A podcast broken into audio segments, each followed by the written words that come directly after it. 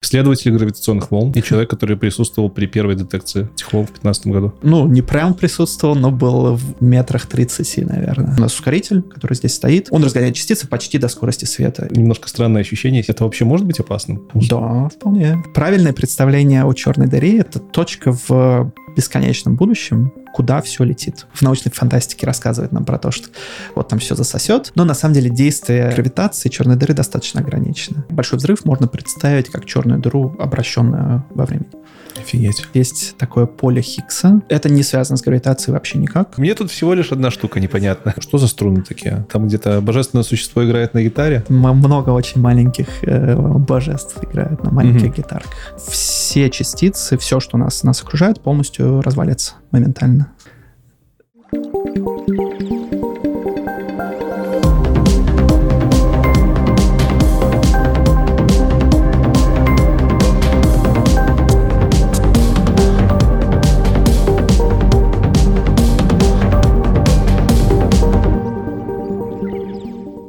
начале небольшой дисклеймер, что выпуск записывался в январе 2023 года, а это значит, что когда мы с Мишей называем какие-то даты, либо временные периоды, то прибавляйте к ним год. Но в целом это не должно повлиять на качество этого выпуска, потому что он фундаментальный. Так что больше не задерживаю к просмотру. Э, Миша Коробко. Здравствуй. Привет. Привет. Рад быть здесь. Спасибо тебе, что согласился на запись. Спасибо, что предложил. Кажется, классно. Я тебя попробую представить так, как я это вижу, да? А ты уже скажешь, что из этого так, а что и нет. Хорошо. Квантовый физик, кандидат физмат-наук. Э, ну, PhD, да. Ну, это мачится. Ну, да, да. То есть ты PhD получал, мы в Германии сейчас пишемся? Да. Ты получал в Германии? Да. Хорошо. Исследователь гравитационных волн. Точно. И человек, который присутствовал при первой детекции этих волн в 2015 году присутствовал, ну, не прям присутствовал, но был в, в метрах 30, наверное, от компьютера, где его Офигеть. Офигеть. Со, соавтор более 100 научных статей. статей. Да. Есть ли разница соавторства и авторства? Нет, но есть разница в количестве да, инпута, который, который туда внес. То есть, например, у меня есть статьи, которые я прямо делал научную работу конкретно я сам, ходил в лабораторию или там делал вычисления. Многие из этих статей, которые у меня записаны как соавтор, это статьи коллаборации Лайга, и там у меня было не очень много научного вклада, в основном это как бы у нас вся коллаборация, все, кто работает над детектором, так или иначе, становятся соавторами. Ну, для тех, кто не в курсе, стоит много. Стоит много. Особенно учитывая, что там сколько, 30 лет тебе, 31. Да, да. Это прям мое уважение. Спасибо. Ну, конечно, здесь э, мне повезло быть в, внутри Лайга и оказаться в очень правильное место. Я туда попал, и буквально через год мы детектировали. Можешь по-простому как-то объяснить, почему мы записываемся сейчас в Гамбурге на ускорителе территориально Дейзи, вон там у нас труба с надписью, я, может, фотку сюда вставлю. А, но, тем не менее, ты занимаешься исследованием вот того, что детектирует Лайгу, который очень далеко отсюда. Да. Лайг находится в США, и здесь, в Германии, есть маленький детектор гравитационных волн, который называется Geo 600, э, который был предтечей э, Лайга, по сути дела.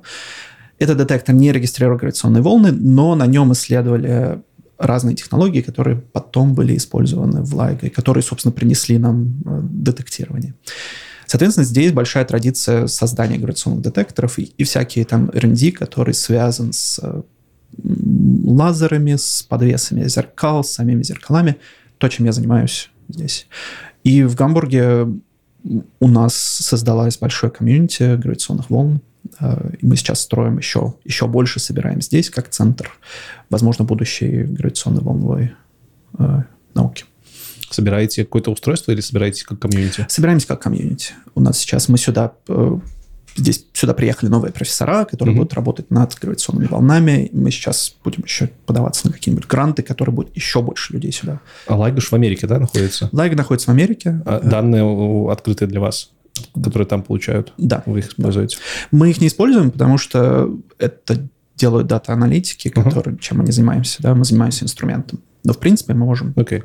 Okay. Немножко дальше еще поговорим про интерферометры и регистрацию да, волн гравитационных. Собственно, про это и сегодня я и хотел с тобой поговорить, про гравитацию гравитационной волны, но там посмотрим, как пойдет. Готовьтесь к длинному выпуску. У меня есть миллион вопросов. Я наконец-таки дорвался до физика. Буду реализовывать свой незакрытый гештальт. Популяризатор науки. У тебя много статей на Хабре. У тебя есть классные статьи на Вастре клубе. И не только, надо сказать. На английском языке ты тоже пишешься? Нет, на научпоп не пишу, потому что, не знаю. Ну, мне, будем... мне кажется, важно, важно это развивать там, где его мало. Окей, окей. Расскажи в самом начале, буквально там на минуток пять, как ты в науку пришел. У меня как никогда не было вопроса, что я хочу быть ученым с самого детства. Я не был уверен, хочу ли я быть физиком до самого последнего момента. То есть буквально я когда подавался на физфак, я подавался одновременно на лингвистику. И оба прошел, и потом в последний момент решил, окей, ладно, пойду физикой заниматься. Что стало вот этим вот ключевым? Типа, почему да. физика? Мне нравится... Мне нравится, как какие-то гипотезы воплощаются в реальность.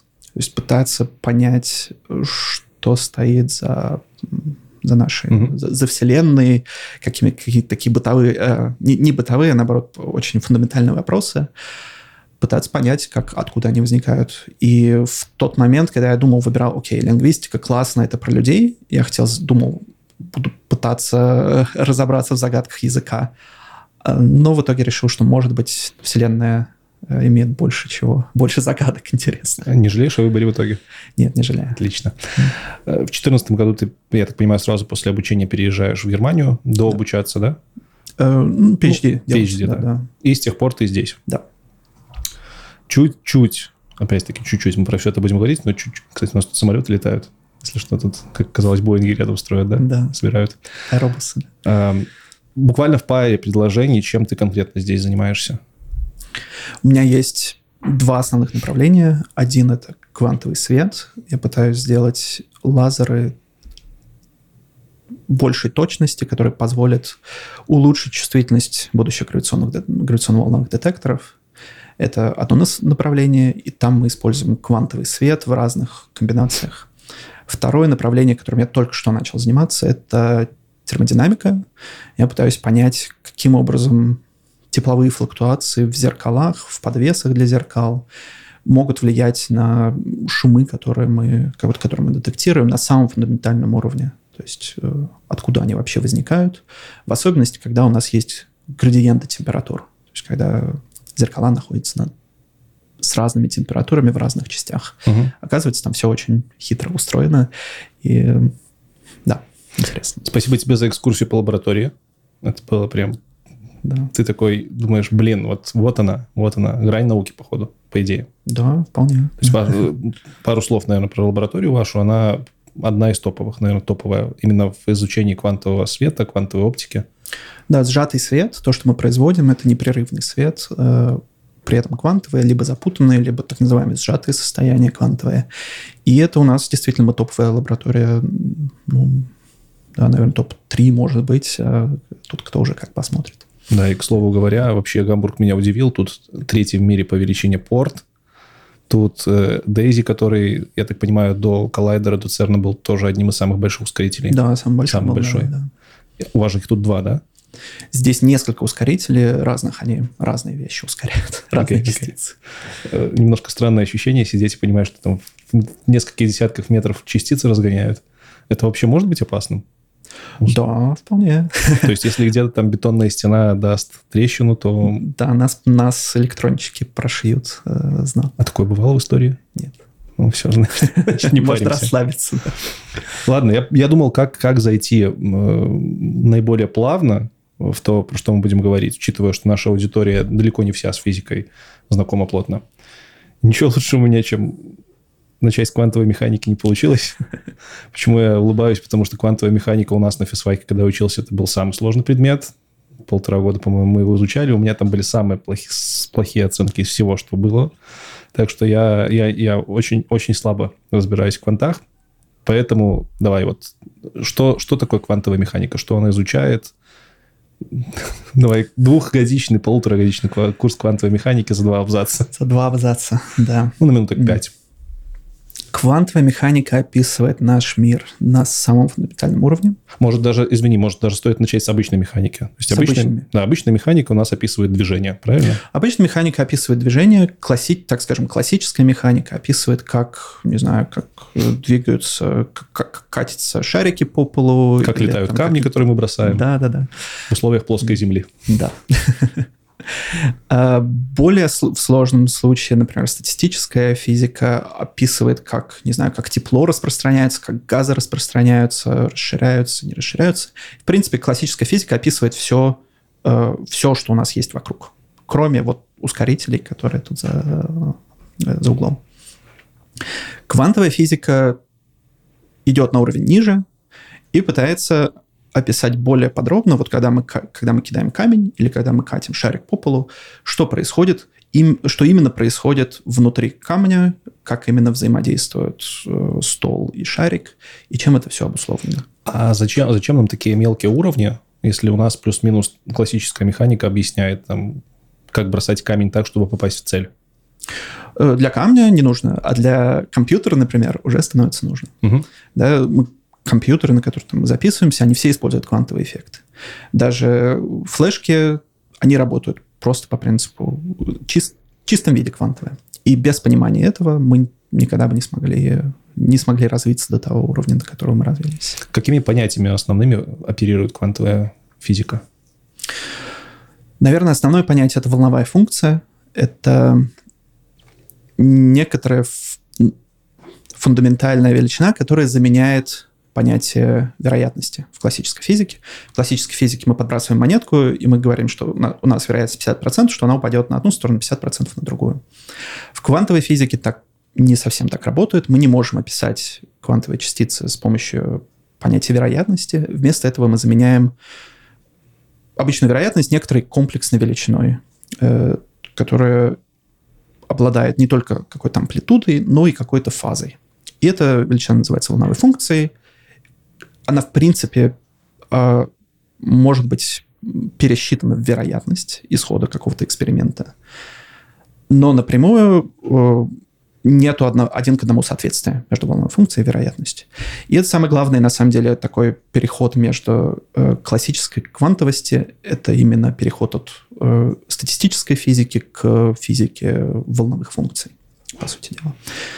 Э, важный момент в этом то, что волновые функции могут друг с другом взаимодействовать. То есть, когда у тебя есть две частицы, они описываются волновой функцией каждой частицы, и когда частицы взаимодействуют, взаимодействуют их волновые функции, они могут интерферировать. То, что, ну, наверняка многие слышали про двухщелевой эксперимент, когда там частица одновременно является частицей волной в зависимости от условий. И в этом случае как раз проявляются вот эти волновые эффекты э, волновых функций. То есть, получается, в теории, теории в квантовой физике все, все все это волна.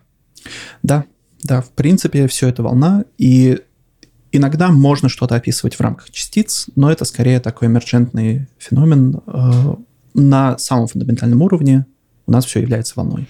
Почему на физфаках, даже не на физфаках, в школе мы рассматриваем фотон, это мельчайший, мельчайший не знаю, как сказать, ну, носитель света, скажем так, да. для, чтобы понятно было. Почему только фотон рассматривают как э, квантово-волновую какую-то штуку. Почему нам не говорят, что все, в принципе, вот можно рассматривать как волны? Как ты думаешь?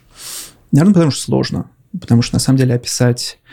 Корпускулярно-волновую, простите. да, ну, наверное, как говорить о частицах, когда мы говорим о частицах, мы все-таки представляем, там, условно говоря, шарики, которые летят, например, в ускорителе да, частиц. И для большей части того, что мы делаем с ними, нам не нужно думать о том, что это на самом деле волна, да, которая распространяется, там волновой пакет, например, который распространяется в этом ускорителе.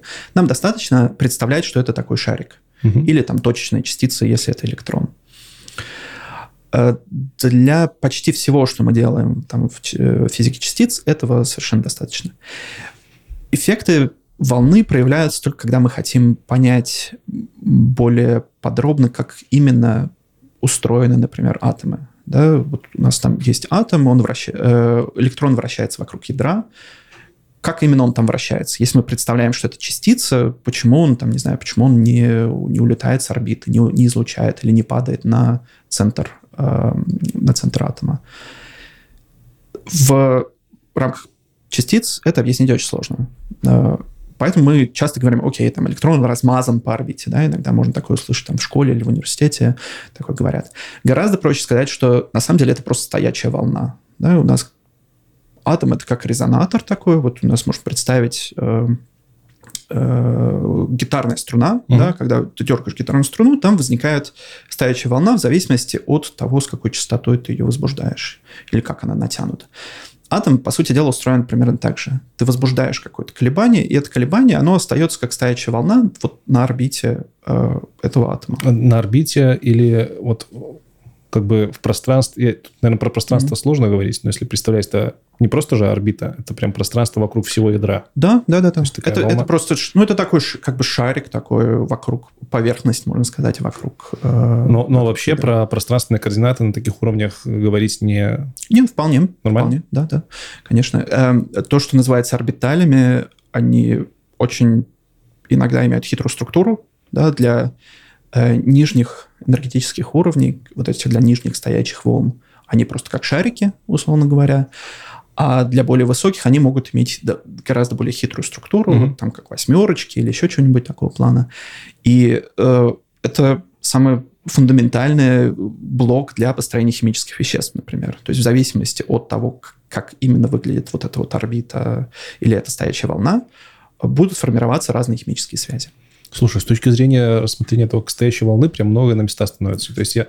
Э, и, есть же... Э, давай чуть дальше пойдем. Угу. Как-то э, нас всех пытаются переучить с того, что нельзя электрон словить в моменте и сказать, что он здесь. Но если рассматривать как стоящая волна, то совершенно все понятно становится, почему его словить нельзя. Потому что он, ну, это волна, она везде. Да. Хорошо. Волновые пакеты ты уже упомянул. Можно mm-hmm. ли как-то по-простому объяснить вот на примере того же электрона, как его можно представить как волновой пакет и вообще что такое волновой пакет? Волновой пакет – это комбинация волн многих частиц, э, э, прошу прощения, многих частот, угу. которые проинтерферировали таким образом, что он имеет большую амплитуду в маленькой области пространства и практически нулевую амплитуду в, за пределами этой области пространства. То есть такой вот сконцентрированный кусочек э, волны. То есть это, это какое-то энергетическое волновое представление вот этой самой частицы? Да, ну. да, можно, можно, можно сказать, что это э, с точки зрения, например, волновой функции, да, обычно мы это все описываем. Когда mm-hmm. мы говорим волна, мы понимаем волновую функцию под этим. Вот. Э, мы представляем, что у нас есть распределение энергии, например, в пространстве. И это распределение энергии, ну, например, является гауссским таким нормальным распределением. Mm-hmm. И вот это есть волновой пакет. Да, то есть каким образом он сформируется из как бы э, синусов многих разных волн, это не имеет значения по большому счету. Но то, что мы видим, это вот это вот нормальное, нормальное распределение, которое определяет вероятность того, что электрон находится вот либо в самом центре, либо где-то на, на, на хвосте распределения. А, ну, тут конкретно вот, э, что я хочу понять, электрон находится, либо электрон и есть это вот распределение? С точки зрения с, э, современной, например, квантовой угу. теории поля, это электрон и есть эта волна. Угу. Есть тут, окей, тут на самом деле очень такой хитрый момент, потому что не все могут с этим согласиться. А, все очень сильно зависит от конкретной интерпретации квантовой механики, которая тут... А их есть много, то есть, нету согласованности в этом плане в мире физики. Нет чего-то единого в смысле. Да, э, с этим большая проблема, потому что у нас есть э, может быть, мы чуть позже можем поговорить о деталях этого, но, в принципе, у нас есть некоторые, э, некоторый процесс измерения, в квантовой физике, который мы не можем объяснить. Да? Мы не знаем, как он происходит. У нас есть много разных теорий, которые пытаются подогнать и сказать, что, окей, процесс измерения происходит таким образом, или процесс измерения происходит другим образом. И у нас пока нет никаких экспериментальных свидетельств э, того, какая же из этих теорий правильная. Но конкретная интерпретация влияет на то, как мы понимаем все остальное. Угу. То есть, допустим, если мы понимаем все в, в рамках того, что волновая функция является физической реальностью, это э, класс интерпретации, который придерживаюсь я тоже, э, тогда мы говорим буквально, что вот этот волновой пакет – это и есть электрон. Не бывает такое, э, такого понятия, ну, будь то частица. электрон, либо другая да, да, элементарная да, частица. Любая, любая частица. И на самом деле даже атом сам по себе, если мы его не разбиваем на кусочки, да, если у нас нет там, э, ускорителя, например, который взрывает атом на кусочки, пока он является одиночным атомом, у нас нет способа сказать о его составляющих. Для нас это тоже одна единичная волновая функция. Угу. Это тоже волна. А, если пойти на уровень выше, можно сказать, что, например, человек, ты и я, это тоже волна с этой точки зрения? Либо квантовая механика тоже, наверное, не оперирует? В принципе, мы бы хотели сказать, что мы тоже волны. Да, то есть квантовая механика пытается сказать, что и люди тоже могут быть описаны волновой функцией. Но, естественно, есть проблема, почему мы, например, не находимся в состоянии суперпозиции, угу. или почему я там не могу проинтерферировать с этим столом. А, это сложный вопрос. Это тоже сильно зависит от конкретной интерпретации, как именно вот этот процесс перехода из квантового состояния в классическое, то, что мы наблюдаем классическим, как именно он происходит. На это есть много разных ответов, а, но мы хотим все равно сказать, что мы все волны. Привет, Дебройли. Да, да. Эм, суперпозиция. Что за оно? Что это такое? Суперпозиция — это такое свойство, когда у нас э, некоторое, некоторый параметр для объекта может принимать два... Э, ну, обычно говорят, что он принимает два значения одновременно. Э, знаменитый пример с котом Шрёдингера, да, что когда у нас кот одновременно и жив, и мертв, э, это немножечко не точно, потому что, опять же, когда мы думаем про это с точки зрения волновой функции, мы не можем сказать, что существует определенное состояние жив и определенное состояние мертв до, собственно, момента того, как мы открыли... Э, до измерения. Да, до того, как мы произвели измерение. То есть это новое состояние объекта, из... объекта да, это новое состояние Которым объекта. он, он не, не принимает ничего. Это неопределенность, получается. Сказать. Э, да, это неопределенность, это некоторый новый способ описания угу. того, чем объект является. Э, код Шрёдингера, э, не могу не спросить, чем Шрёдингер прославился, собственно, волновую функцию, я так понимаю, он и Да, да он один из э, отцов квантовой механики. Он много всего сделал для, собственно, оснований того, чтобы как формализовать э, те, квантовую теорию, если представлять это все через волновые функции, как описывать динамику, э, дина, динамику системы, mm-hmm. что происходит, собственно, с системой до момента коллапса, например. И он также пытался объяснить все, все возникающие с, с этим парадоксы и активно вступал в дебаты с Эйнштейном и остальными. Какая, какая в этом э, всем, какое в этом всем место Гайзенберга? Принцип неопределенности Гайзенберга, как это связано? С а, той же? Принцип неопределенности Гайзенберга на самом деле это самое, наверное, фундаментальное, что есть в квантовой физике, которое то, что делает квантовую физику квантовой физикой. Собственно, принцип неопределенности говорит о том, что у нас волновая функция не может иметь произвольно маленький размер. То есть, например, э, если у нас волновая функция описывает координату и импульс частицы, э, координата и импульс будут э, обладать определенной будут обладать неопределенностью фундаментальной. То есть если мы будем повторять эксперимент по измерению координаты импульса этой частицы, мы никогда не сможем определить одновременно координату и импульс точнее, чем вот эта вот неопределенность, э, которая задана э, соотношением Гайзенберга. Можно сказать, что они в суперпозиции находятся друг с другом или нет?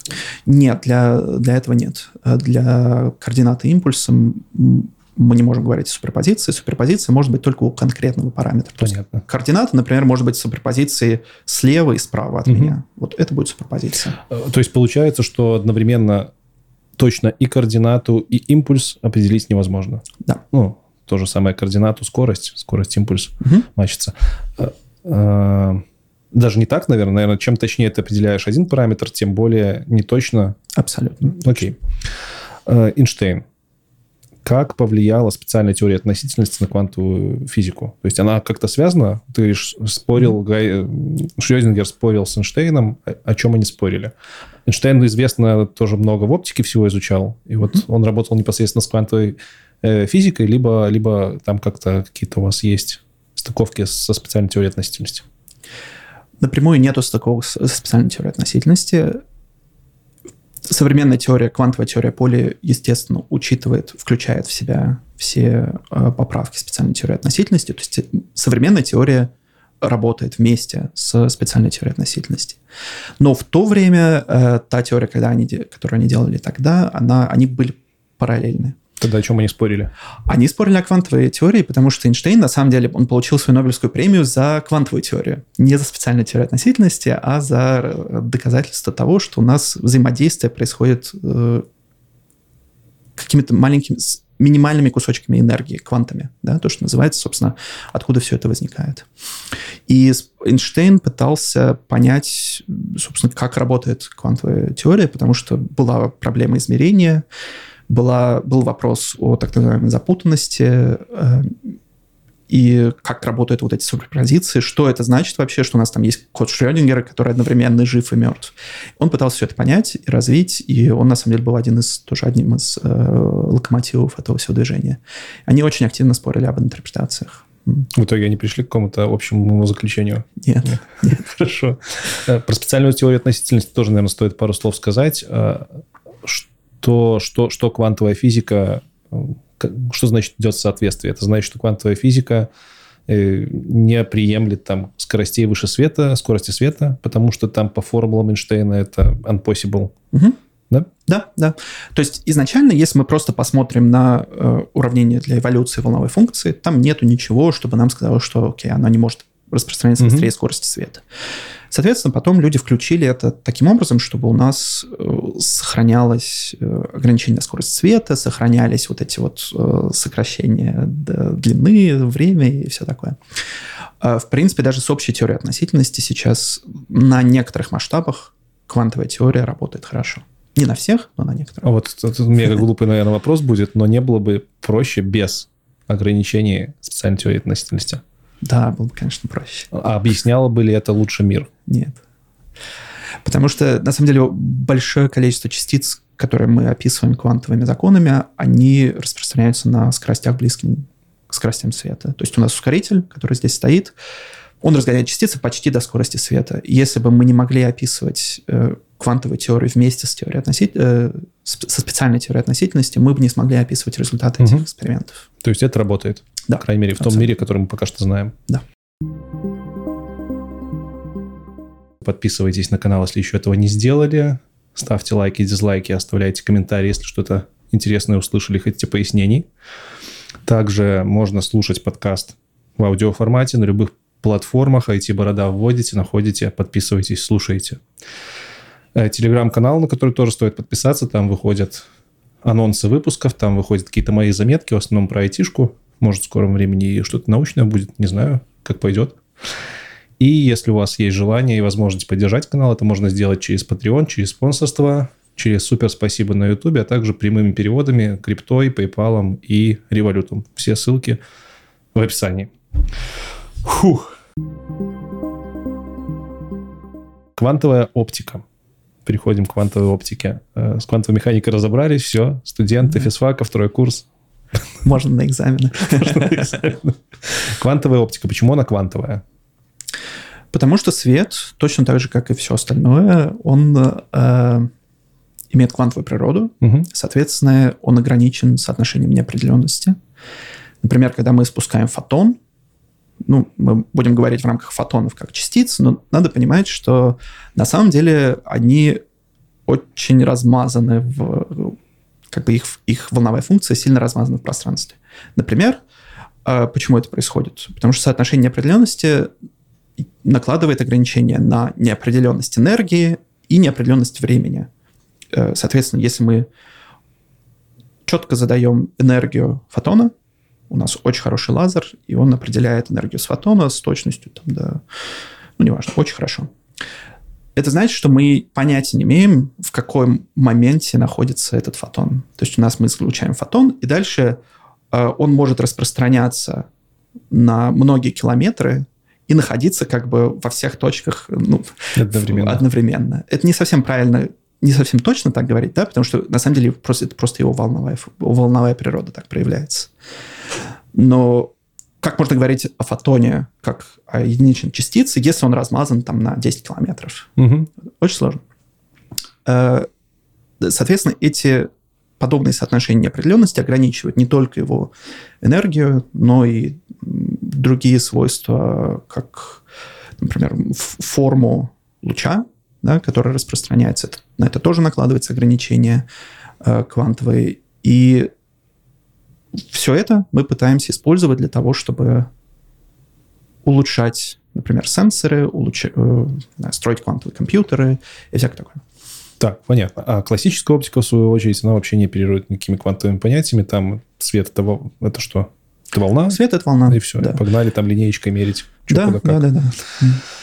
А, по-моему, нам то ли в школе, то ли где говорили упрощенно, что фотон это Ой, я вот не помню, не безмассовая, наверное, частица, а частица, которая не имеет э, энергии покоя. Да. Масса покоя. У нее Масса покоя, Масса да. Покоя. Соответственно, просто ну, все, ты не можешь определить координату. Ты не все, ты останавливаешь, это уже не фотон. Как да. это была очень простая интерпретация на самом деле. Она на теорию современную не сильно ложится, да? Э, вполне. Ну, а как, ну, как, мы... как тогда вы можете замерять э, в конкретный момент времени, там, сколько энергии перенес mm-hmm. электрон, если... Э, мы его поглощаем. Mm-hmm. Например, если мы светим фотоном на атом, этот фотон может поглотиться, перевести атом в какое-нибудь возбужденное состояние, и это возбужденное состояние мы видим просто как сигнал, mm, не знаю. То есть как результат, по результатам. Да, Х- да. Хорошо.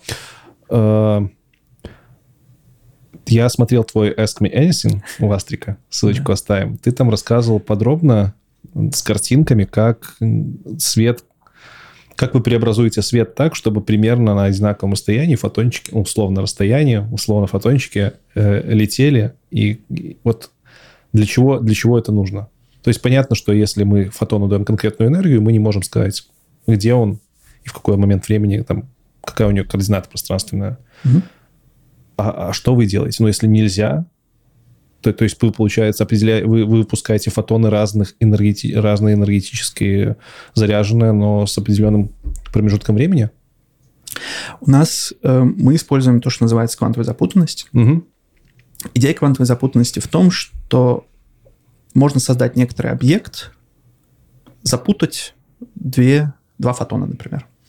Что это значит? Что э, при, после некоторого процесса, который мы производим, у нас два фотона невозможно разделить на одиночный фотон больше. То есть они вместе являются как бы чем-то больше, чем э, каждый фотон по отдельности. У нас если мы измерим один фотон, если мы измерим второй фотон, у нас есть какая-то дополнительная информация, которая существовала, существует в их связи в некотором смысле. И эта запутанность говорит нам о том, что, например, мы не можем описать волновую функцию вот этих двух запутанных частиц как отдельно э, две независимые волновые функции двух фотонов. Это проявляется в том, что у нас возникают корреляции между измерениями. Например, Э, когда мы производим два фотона, которые запутаны, запутаны друг с другом, например, в каком-то процессе они два возникли одновременно. Угу. Один обладает чуть меньше энергии, другой обладает чуть больше энергии. И вот по параметру энергии они э, запутаны друг с другом. Соответственно, когда мы измеряем один фотон и измеряем его энергию, мы можем с абсолютной точностью узнать, какая энергия у второго фотона. Мы это узнаем Э, в том числе исходя из того, что мы знали энергию их прародителя, или только из того, что мы знаем вот энергию первого, мы точно знаем, какая энергия второго? Без абсолютно да, нам, других данных. Нам не нужны другие данные. Угу. Мы можем измерить... Э, нам нужно измерить это статистически, угу. да, то есть чтобы подтвердить, что действительно у нас есть такие корреляции. Э, нам нужно сообщ... поговорить друг с другом, сказать, что окей, сколько ты измерил, вот я измерил столько, мы должны завер... заверить, что у нас э, действительно наши фотоны были запутаны друг с другом. Э, про запутанность, на самом деле, тоже много чего уже рассказывали. Э, но обычно рассказывают на примере, там, не знаю, со спинами, например, когда у тебя в одной частице спин в одну сторону, у другой в другую. И mm-hmm. тут как бы понятно, тут полностью противоположное значение – и в голове ложится, как, как это можно, можно интерпретировать, а как с энергиями. Ну, типа, если у тебя у одного фотона там сколько-то электрон-вольт, а у второго чуть больше, например. То есть есть какая-то формула или какая-то статистика? Зависит пока... от процесса, который угу. производит. Все, э, все определяется законом сохранения энергии. То есть у нас есть некоторый процесс, где, например, один фотончик разваливается на два фотончика. Угу. Соответственно, по закону сохранения энергии они должны э, быть суммарная их энергия двух фотонов должна равняться энергии фотона. Ну, ты знаешь энергию изначального фотона. В чем тут запутанность тогда? Ну, у тебя один фотон разделился на два, сумма их равняется энергии предыдущего. Отлично. Да, есть... но а есть, есть неопределенность. Да? С, э, фишка в том, что а. если бы мы просто измеряли, э, делали статистику и пытались измерить энергию, например, одного фотона, ага. и повторяли эксперимент много-много раз, у нас бы оказалось, что вот эта вот энергия, она э, имеет распределение довольно точнее, неопределенность довольно большую. Угу. Мы точно не знаем, какая именно энергия была. Если мы посмотрим на два э, фотона независимо друг от друга, мы увидим, что, в общем, совершенно непонятно, какую они на самом деле энергию имеют. Если мы попробуем результаты каждого измерения коррелировать друг с другом, окажется, что они однозначно определяют нам, э, дают однозначную корреляцию. То есть если у нас фотон имел там энергию, не знаю, 1 электрон вольт, а второй будет иметь всегда 1,1 электрон вольт, угу. условно говоря. Э, и такая вот корреляция внутри вот этой неопределенности, которая у нас есть. Определенность может быть, не знаю, там пол электрон вольта в целом. Э, и внутри вот этих неопределенностей прячутся корреляции, которые можно использовать для чего-то. Как вы это используете дальше? Мы используем, например, мы шлем один фотон в одну часть э, эксперимента, другой фотон в другую часть эксперимента. Один фотон приобретает некоторую информацию о движущихся объектах, там, ну, например, он отражается от зеркала, которое движется, и потом возвращается обратно, и мы их интерферируем друг с другом. Угу. За счет этой интерференции мы извлекаем информацию о движущемся зеркале из вот этой вот запутанной системы. Это позволяет нам измерять ну, величину, не знаю, э, амплитуду движения зеркала гораздо точнее, чем можно было бы, если бы мы просто посветили лазером. Так, я пытаюсь понять. Это сложно понять. А если бы мы просто посветили лазером, как бы мы измерили? Наверное, потому как быстро бы нам а, а, от зеркала отразился и пришел электрон по какому-то смещению. Ой, электрон, извиняюсь, фотон. Фотон. Смотри, можно, можно на самом деле привести другой пример э, с так называемым сжатым светом, угу. который чуть проще. Э, как мы уже обсуждали в начале, да, у нас принцип неопределенности Гейзенберга говорит о том, что у нас мы можем измерить какую-то величину очень точно за счет того, что мы уменьшим точность в измерении другой величины. Например, там, точно измерить координату и забить на импульс. Точно так же можно сделать с фотонами. Мы можем приготовить фотоны в некотором состоянии, которое называется сжатое состояние. И в этом состоянии у нас фотоны обладают, например, очень э, точным расстоянием между каждым фотоном и спущенным лазером э, по времени. Да, то есть мы точно знаем, что фотон идет, не знаю, там каждую миллисекунду, например. Но энергетически мы забиваем, получается. Э, энергетически мы забиваем, да-да-да. Вот.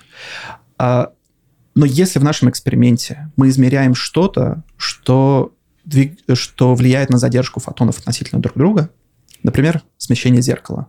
Да, угу. Зеркало смещается, и оно вносит задержку в распространение фотона. Например, удаляется, и, соответственно... Да, да у нас... Э, скорости складываются там, ну, скорости. Расстояние увеличивается, Расстояние... потом дальше, дальше просто летит. Да, ему дальше лететь, угу. и мы если мы точно знаем, что он идет там каждую, каждую там, миллисекунду, угу. то мы можем эту задержку измерить очень-очень точно гораздо точнее, чем это можно измерить э, с помощью классической, э, классического лазера. Так, с сжатым светом понятно. Угу. А сцепленные фотоны это, это другой метод получается. Сцепленные фотоны работают примерно так же. На самом деле, просто... То, то есть там тоже сжатый свет? Когда мы используем э, сжатые фотоны, угу.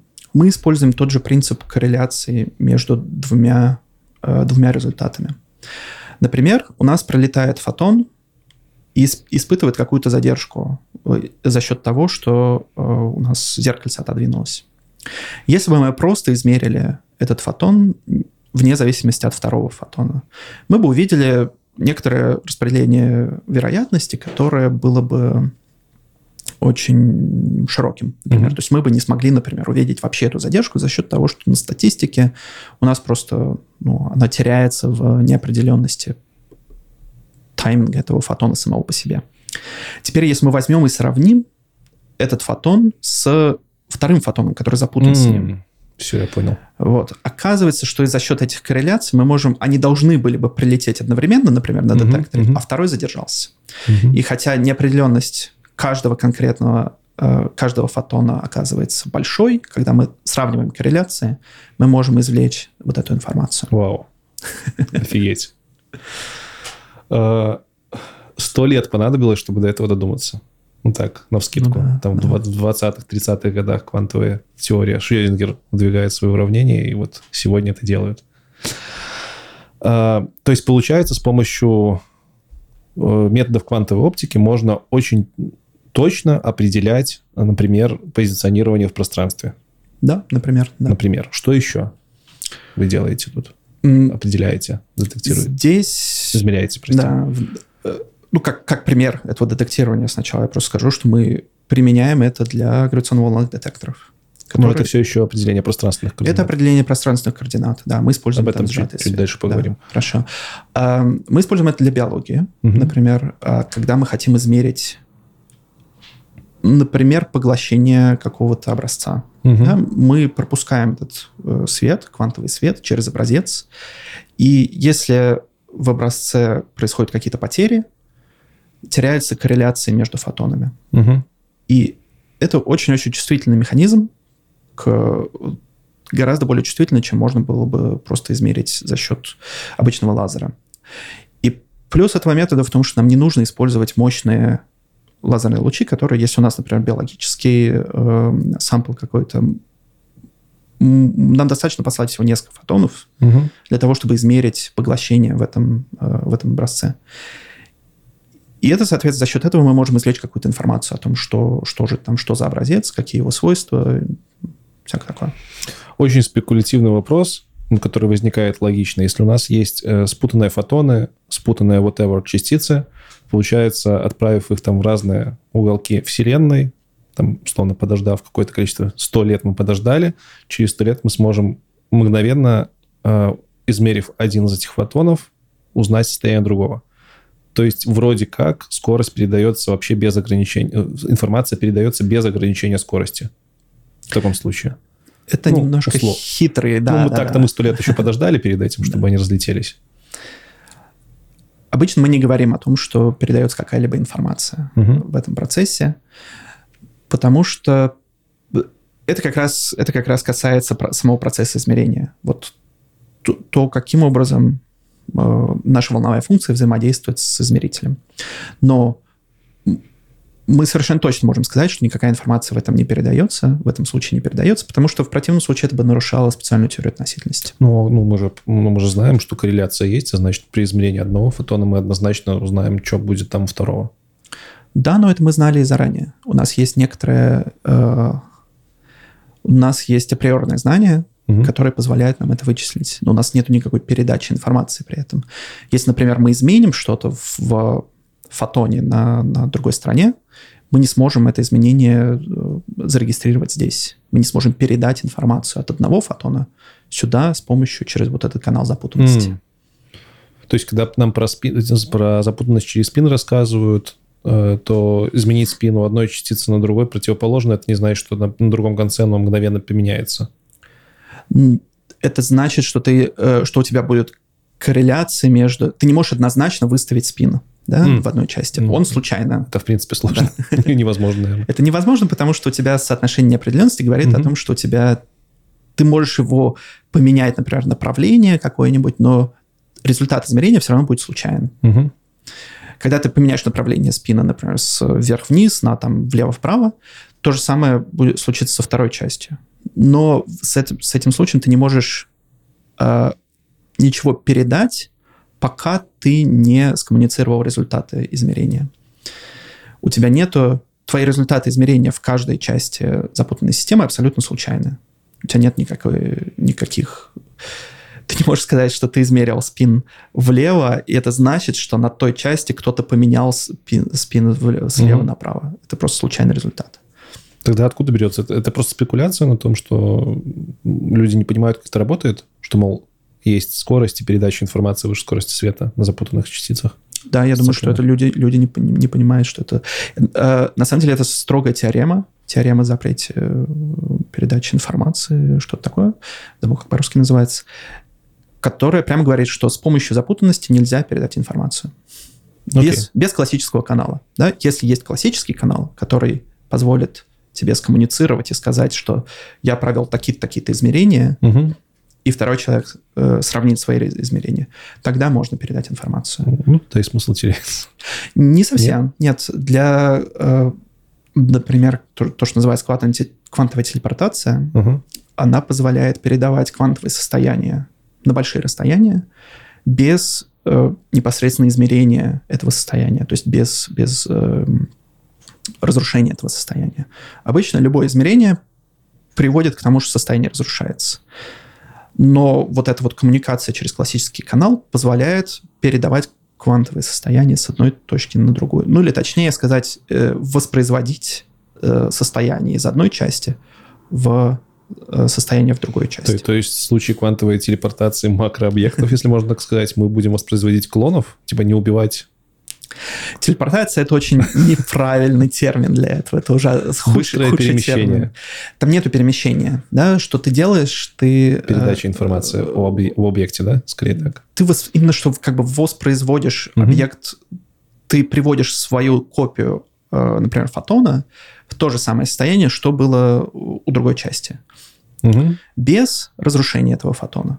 Но с фотонами же сложность в том, что если ты считал состояние одного из них, то все, ну, да, его склонировать нельзя, там есть запрет. Да, да в этом в, э, склонировать нельзя, э, но в этом и хитрость, что ты используешь запутанность таким образом, угу.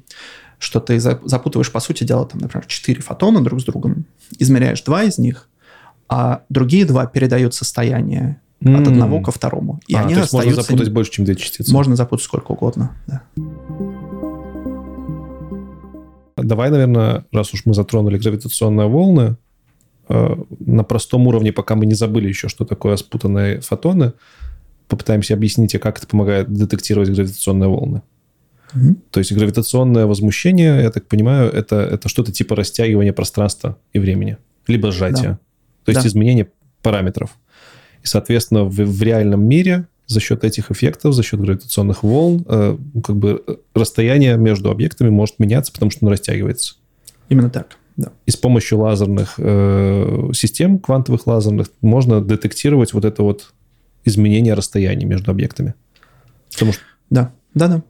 Э, в принципе, для этого не обязательно использовать именно квантовые, э, квантовые системы. Угу. И детекторы до 2018 года работали без квантовых, каких-либо квантовых эффектов, но квантовость позволяет измерять это гораздо более точно.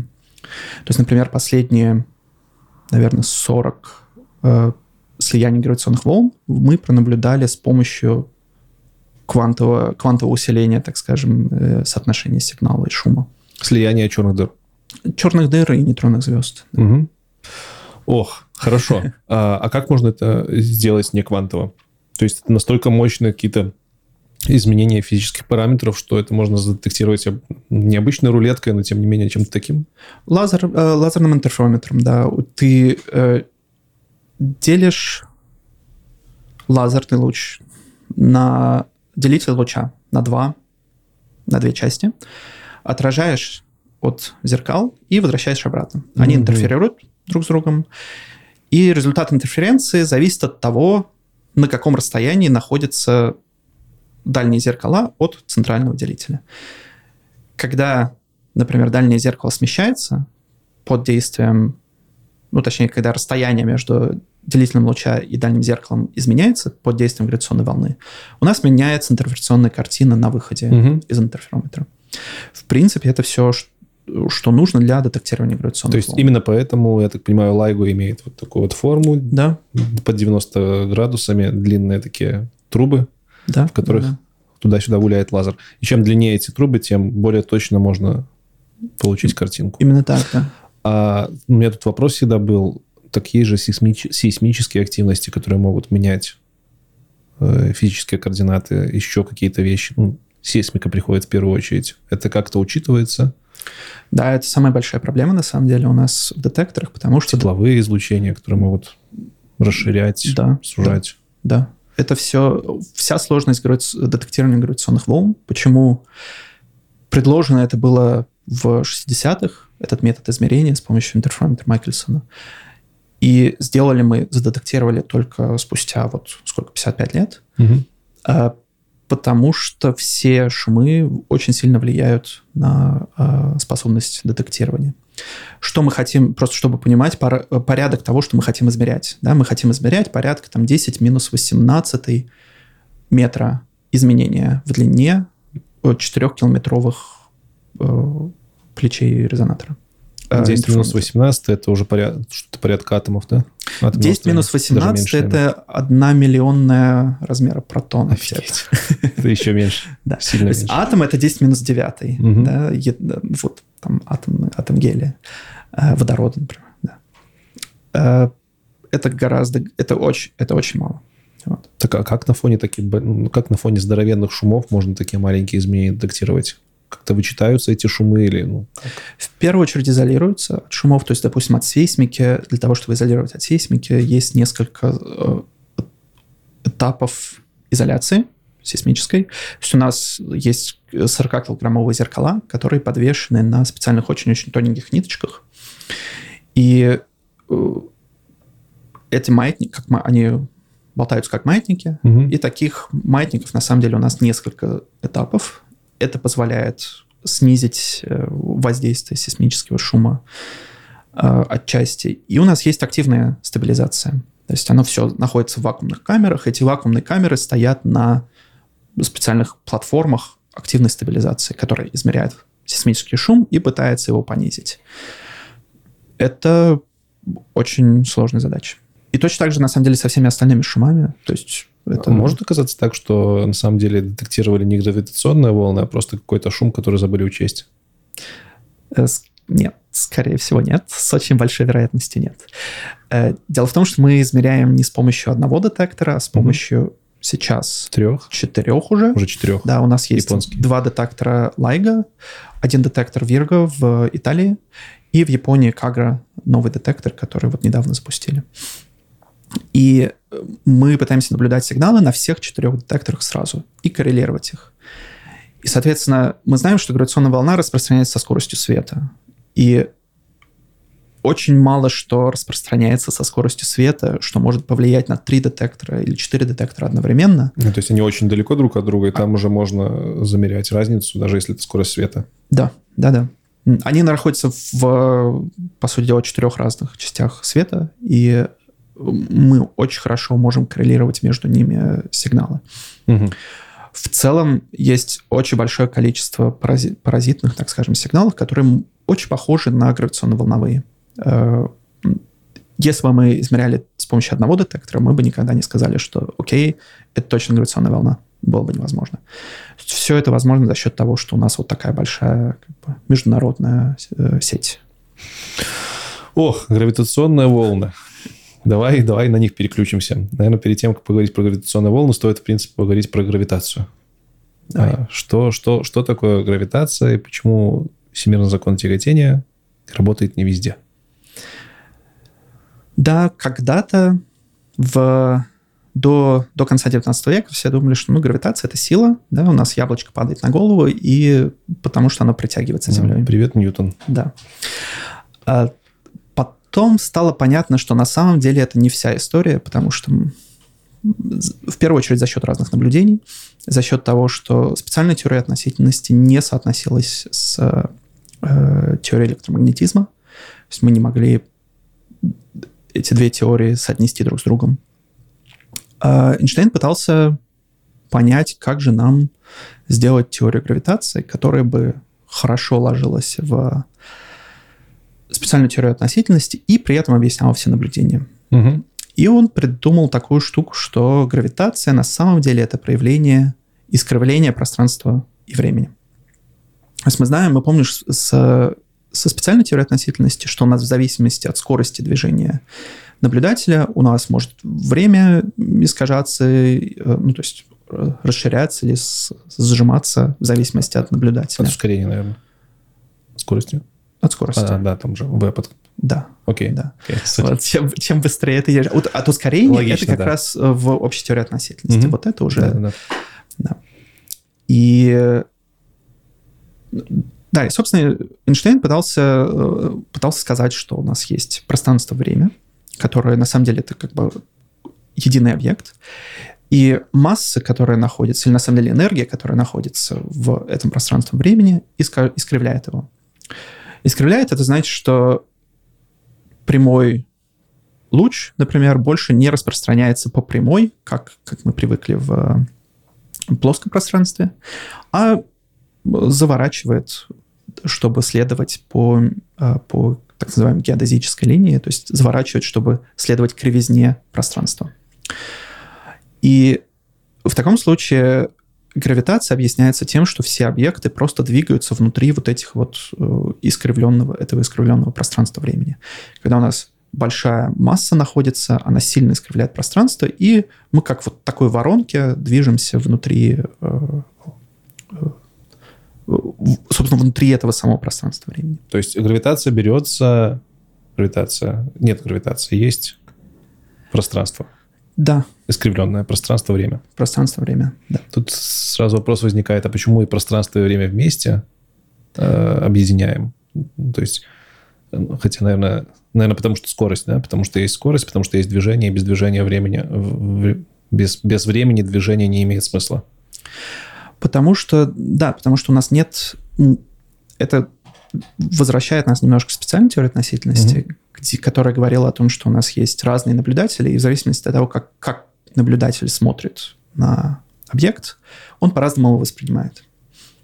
И, например, если два наблюдателя движутся друг относительно друга под, как, под- с, с какими-нибудь странными, по каким-нибудь странным траекториям, они воспринимают и искривление пространства, и искривление времени для, ну, искажение времени для э, относительно друг друга, так скажем. А, Соответственно, координаты пространственные и временные перемешиваются в этом случае. Мгм. И можно всегда там пере- поменять систему координат так, чтобы у тебя она координата временная и координата пространственная была э, переобозначена, так скажем. Это все объединяет пространство, время, ну, точнее, изначально координаты и время в некоторую одну систему. А дальше Эйнштейн говорит, что, окей, у нас есть пространство-время, собственно, которое, которое включает в себя вот эти вот все искривления, которые э, вызываются телами и на время, и на пространство. Мгм. И это, оказывается, ну, на самом деле фундаментально, потому что описать э, тяготение без учета э, замедления времени, например, невозможно. Да, то есть у нас, когда мы пытаемся описать, как двигается, по каким траекто- траекториям двигается э, планета вокруг Солнца, мы обязательно должны учитывать и изменение пространства, и изме- изме- изменение времени. Отсюда рождается, собственно, то- тот эффект, что космонавты, находящиеся на орбите, стареют немножко медленнее по отношению к нам на Земле, например. Ну да, да. Хотя для них, в принципе, у них там время идет точно так же. Они не живут дольше, они этого не чувствуют. Они там живут столько же, сколько и мы, но для нас они немножко медленнее. наверное. Недавно буквально был эксперимент, когда сделали, э, замерили вот это вот гравитационное э, замедление времени между небольшими массами, по-моему, это, наверное, даже между атомами было. Короче, между какими-то либо молекулами, либо атомами, э, на расстоянии буквально там в несколько сантиметров, Мгм. если я помню э, верно. Они использовали специальные атомные часы, измерили разницу во в, в том, как течет время между двумя точками. А, то есть мы видим это не только теоретически, но и практически. Там, ну, общепринятый пример, да, что GPS не работал бы без учетов эффектов общей теории относительности. А, Тут мне интересно было, как обмениваться теоретической информацией там с космонавтами, которые, не знаю, когда-нибудь полетят э, исследовать Солнце, например. То есть они нам будут отправлять там информацию со своей скоростью, а мы ее будем воспринимать просто очень медленными пакетами. Словно там пятиминутное сообщение мы будем за год собирать и как-то компрессировать в- нормальное. Вот как это может происходить. Там, наверное, гравитация не будет такой, чтобы это было... Ну, условно, Солнце Да. там, окей, черная в дыра черной где-то нашлась у нас да, тут. да, да, да. Девятая планета оказалась черной дырой. Вот полетели изучать. Которой не существует пока ни девятой планеты, ни черной дыры, там неизвестно. Не знаю, ничего не знаю. Ну вот вдруг. Э, да, вообще ты совершенно прав. То есть у нас, э, условно говоря, волны, которые, будут, которые мы будем испускать, радиоволну или там оптическую волну, они будут растягиваться. Э, это своего рода мысленный эксперимент. А сможем ли мы опознать вообще, что это радиоволна там вот от наших ребят? То есть, а, а вдруг где-то, вдруг к нам уже приходят такие волны, просто мы не, там не додумались их скомпенсировать и понять, что вот они э, сообщения от других цивилизаций, просто они живут немножко в другом времени в другом течении времени? Или там нет проблем, мы такие сигналы можем задетектировать и понять, что это осмысленный сигнал? Я думаю, что пока не можем. Я думаю, что пока мы с трудом-то радиосигналы какие-то хотя бы пытаемся принимать. Это если есть цивилизация, которая живет реально где-то вокруг черной дыры, у них может быть замедление гораздо-гораздо сильнее, чем что, что-либо, что мы можем вообще детектировать. А, то есть мы, мы даже квант информации какой-то, может, за время существования нашей цивилизации не сможем словить, потому да. что там сильно разные по времени. Да. Хорошо. А гравитационные волны. Почему они волны? Вроде же это не волны, вроде это искривление пространства, а это вообще не похоже на какую-то... Ну, внешне не похоже на те волны, про которые мы с тобой вначале говорили. Почему mm-hmm. они волнами считаются? Потому что это периодические искривления uh-huh. пространства и времени. Обычно говорят про то, что у нас есть, например, плоское пространство, у нас нет никакой массы, и в этом плоском пространстве бежит волна. Она буквально это решение волнового уравнения, которое угу. описывается ровно точно так же, как описываются классические электромагнитные волны. И в этом плоском пространстве иногда оно чуть больше, чуть-чуть искривлено в одну сторону, иногда чуть в другую сторону. А почему, почему они бегут? Это больше похоже на стоящую волну, вот если примерами, либо это действительно колебания пространства? Это бегущая волна. Бегущая. Да. Потому что они возникают в результате излучения от, не знаю, у нас есть две черные дыры, которые вращаются друг вокруг друга, и mm-hmm. они излучают энергию в виде гравитационных волн. И, ну, не знаю, как ты там, когда камушек в воду бросаешь, у тебя волна бежит, да, она угу чтобы возникла стоячая волна, тебе нужна интерференция. А почему ними. они излучают? Потому что они меняют пространственные координаты постоянно и как-то колеблют вот это вот э, пространство-время, либо тупо из-за какой-то энергии, которая как-то преобразовывается в гравитационную. Как вот да, ну, потенциально, у них есть потенциальная энергия между взаимодействием, mm-hmm. у них есть кинетическая энергия. Почему они излучают? Потому что это ну, я бы сказал, потому что общая теория относительности так говорит. Эм, Ты сейчас что... говоришь про излучение, про, вот, про, про то излучение энергетическое в джетах черных дыр? Нет, нет, нет гравитационные волны. Да, да. Именно когда мы зарегистрировали первые, первое слияние гравитационных волн, у нас... Это называется слияние гравитационных волн. О, черных дыр. Черных дыр, да, так. конечно. Черные дыры излучили несколько... Э, при, в момент слияния они излучили энергию, равную нескольким массам Солнца угу. э, в виде гравитационных волн. То есть у нас были там, я не помню точных, э, точных э, значений. Условно говоря, черная дыра массы в 30 солнечных масс, угу. черная дыра там массы 20 солнечных масс. После их слияния мы бы ожидали 50 э, солнечных масс, а получили там 47 оставшиеся три излучились в виде в энергию. энергии в гравитационных волн. А, да. Так, это уже более понятно. Теперь нужно понять, а что, как, как понимают ли физики, как масса, как даже не масса, как что такое энергия гравитационных волн? То есть как можно гравитацию преобразовать в энергию? Мы понимаем, как массу преобразовать в энергию. Там есть классические формулы. Угу. Общая теория относительности вообще построена на том, что любая энергия искривляет пространство, угу. и, соответственно, в кривизне пространства тоже сидит энергия. Ну, то есть формульно это описано нормально. Да. Okay. И у тебя что происходит, когда у тебя вращаются черные дыры? Вот эти вот искривленные пространство-время, они взаимодействуют друг с другом. И это приводит к тому, что у тебя... Э, э, это очень похоже на процесс излучения электромагнитного излучения, когда заряд, например, движется с ускорением. Если ты пнешь электрончик, э, и он будет ускоряться с, э, с, каким-то ускорением, он будет излучать электромагнитное, электромагнитное излучение. Ровно то же самое происходит с гравитационной волной. Ты ускоряешь массы, они вращаются друг, друг с другом. Ускорение должно быть переменное при этом, но, соответственно, у нас есть какая-то асимметрия Мгм. в системе, и они излучают э, гравитационную волну. В случае с электроном у нас было электромагнитное поле, в случае с э, гравитационным, гравитационными волнами у нас было гравитационное поле, то есть кривизна пространства времени. Во всем этом мы ориентируемся на то, что закон сохранения энергии работает всегда. Да. А а зачем? Почему? Почему закон сохранения энергии должен всегда работать? Это просто постулат? Это что-то вот, что относительно чего мы отталкиваемся, чтобы все работало без доказательств? Или есть какие-то доказательства простые, что это работает? Не эмпирические. Есть, э, эм, есть предпосылки, я так скажу, э, из симметрии в физике, да, симметрии между, не знаю, эм, отражениями, асимметрии вокруг точки, например. Как, как вообще устроена наша структура пространства, пространства времени вокруг, просто как вот все вокруг нас работает. Есть много-много разных симметрий. Мы там можем, если... э, да, ну это сл- сложно представить, но если мы переносим, например, э, законы физики вот отсюда, из этой точки на там несколько сантиметров, мы ожидаем, что это будут те же самые законы физики.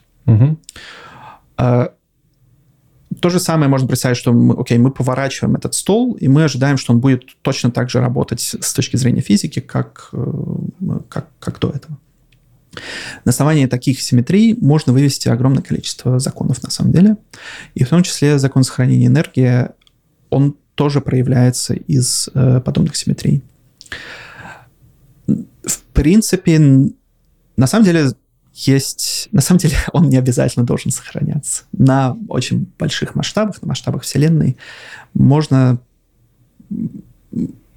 Мы не знаем точно, да, то есть можно говорить, некоторые люди говорят о том, что у нас нет сохранения, закона сохранения энергии на космологических масштабах. Мгм. В квантовом мире тоже есть проблемы. То есть в процессе измерения есть нарушение закона сохранения энергии.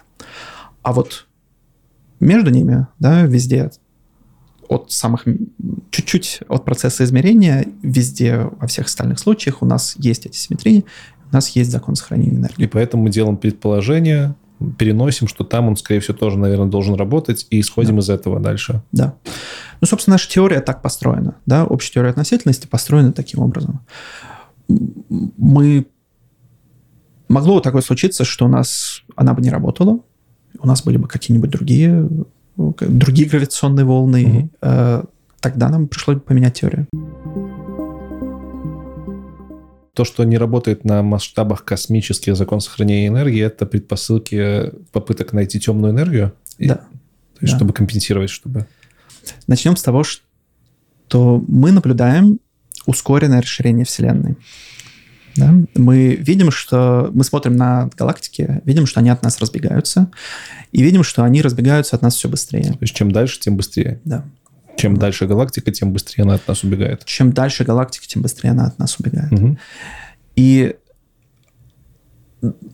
мы не очень понимаем, как такое возможно, потому что для этого нужно что-то, чтобы подталкивало к этому ускоренному э, разбеганию. Разбегаются они э, потому, что кинетическая энергия какая-то, они просто летят, либо потому, что пространство расширяется, либо мы не знаем. Потому что пространство расширяется. Мгм. Да? То есть мы, условно говоря, кинетической энергии нету, как у нас это все в локальном пространстве времени, они И все, и все точки, они как бы друг относительно друга Да. отдаляются, а не так, что от какого-то центра. Да, все точки друг Мгм. относительно друга отдаляются. И мы бы ожидали в норме, чтобы они отдалялись бо- более-менее равномерно. То есть ускоренно, но равномерно. Мгм. А закон, по которому эта эволюция происходит, он зависит от того, что находится внутри Вселенной. То есть сколько у нас материи, сколько у нас там энергии, и какая форма пространства-времени, да, какая кривизна вообще вот у всей Вселенной. Она может быть плоская, она может быть вогнутая или выгнутая. Э, И от этого зависит закон, как оно расширяется. Так вот, э, Вселенная приблизительно плоская, насколько мы можем судить. Э, Но если мы учтем всю энергию, всю материю, о которой мы знаем, попробуем посчитать закон расширения Вселенной, оно так не... Как, это не объясняет наше наблюдение ускоренного расширения. Э, из-за этого ученые делают вывод, что есть некоторая такая нечто, что mm-hmm. называют темной энергией. Э, энергией просто потому, что это обладает энергетической... Она не обладает никакой материальной составляющей, так скажем. И э, темная энергия подстегивает вот это расширение, э, ускоренное расширение Вселенной. То есть что происходит, что у нас в каждой точке пространства у нас постоянно как бы возникает новое пространство. Никто не знает, что это такое. Как бы есть идеи, но... Просто зачем мы углубляемся настолько далеко, глубоко и фундаментально большое, если нам в физическом мире, вроде как вот в нашем материальном, здесь оно не то чтобы особо нужно. Ну, становимся мы с тобой там больше с течением времени, ну, так мы и так можем больше. Ну, типа, зачем это? Это используется, вот то, то тоже расширение Вселенной, оно как-то используется в современной практической физике? Нет, не используется. Но, наверное, идея в том, что мы никогда не знаем, да, что нам mm-hmm. пригодится потом. Как бы в начале 20 века общая теория относительности казалась чем-то просто сумасшедшим для того, чтобы, там, господи, пространство-время, что, зачем у нас там, ну, чуть-чуть какие-то не, что-то не соотносится на огромных масштабах, да, плевать. А Потом мы придумали, что можно запустить спутники, и оказалось, что GPS не работает, если мы используем классическую физику. Вот кто знал в 20-х годах или там, в 10-х годах, что это нам понадобится через 50 лет? То есть когда-то может возникнуть и это знание в том числе о расширении Вселенной, о темной энергии, которую, возможно, там дальше потом найдут. Все это может быть. Скорее всего, это просто мы хотим понять, как устроен мир, потому что если мы хотим улучшить нашу теорию, для того, чтобы ее применять здесь, да, возможно, нам никогда не понадобится знание о том, как именно ускоряется Вселенная, но возможно, что новая теория, которая это описывает правильно, поможет нам создать что-то здесь, на, на Земле. Окей. Okay. Черные дыры. Что это такое? Э, тут, наверное, стоит сказать, что, не помню, в каком-то, то ли в 20-м, когда, когда-то недавно давали Нобелевскую премию за, э, за то, что нашли, но не черные дыры, а сверхмассивные объекты. Угу. По-моему, черными дырами их там так и не назвали. И я слышал, что черные дыры до сих пор теоретически не описаны. То есть практически, да, все согласны, что они есть. Вот, вот мы наблюдаем, есть эффекты, которые только так объясняются, но теоретически все еще там что-то сложновато. Слышал ли ты что-нибудь об этом и вообще, что такое черные дыры? В принципе, черные дыры возникают натуральным образом в теории, да, в общей теории относительности, как решение, одни из решений уравнения Эйнштейна. Э, собственно, уравнение общей теории относительности очень сложное. Это система нелинейных дифференциальных уравнений, э, которые э, в общем случае не решаем, мы не знаем, как их решать точно, аналитически. Но есть некоторые классы решений, когда мы их можем аналитически решить. Один из классов — это вот так называемые черные дыры. Собственно, что это такое? У нас это область пространства с очень большой кривизной пространства-времени. Настолько большой, что если у нас туда попадает свет, он не может вылететь обратно.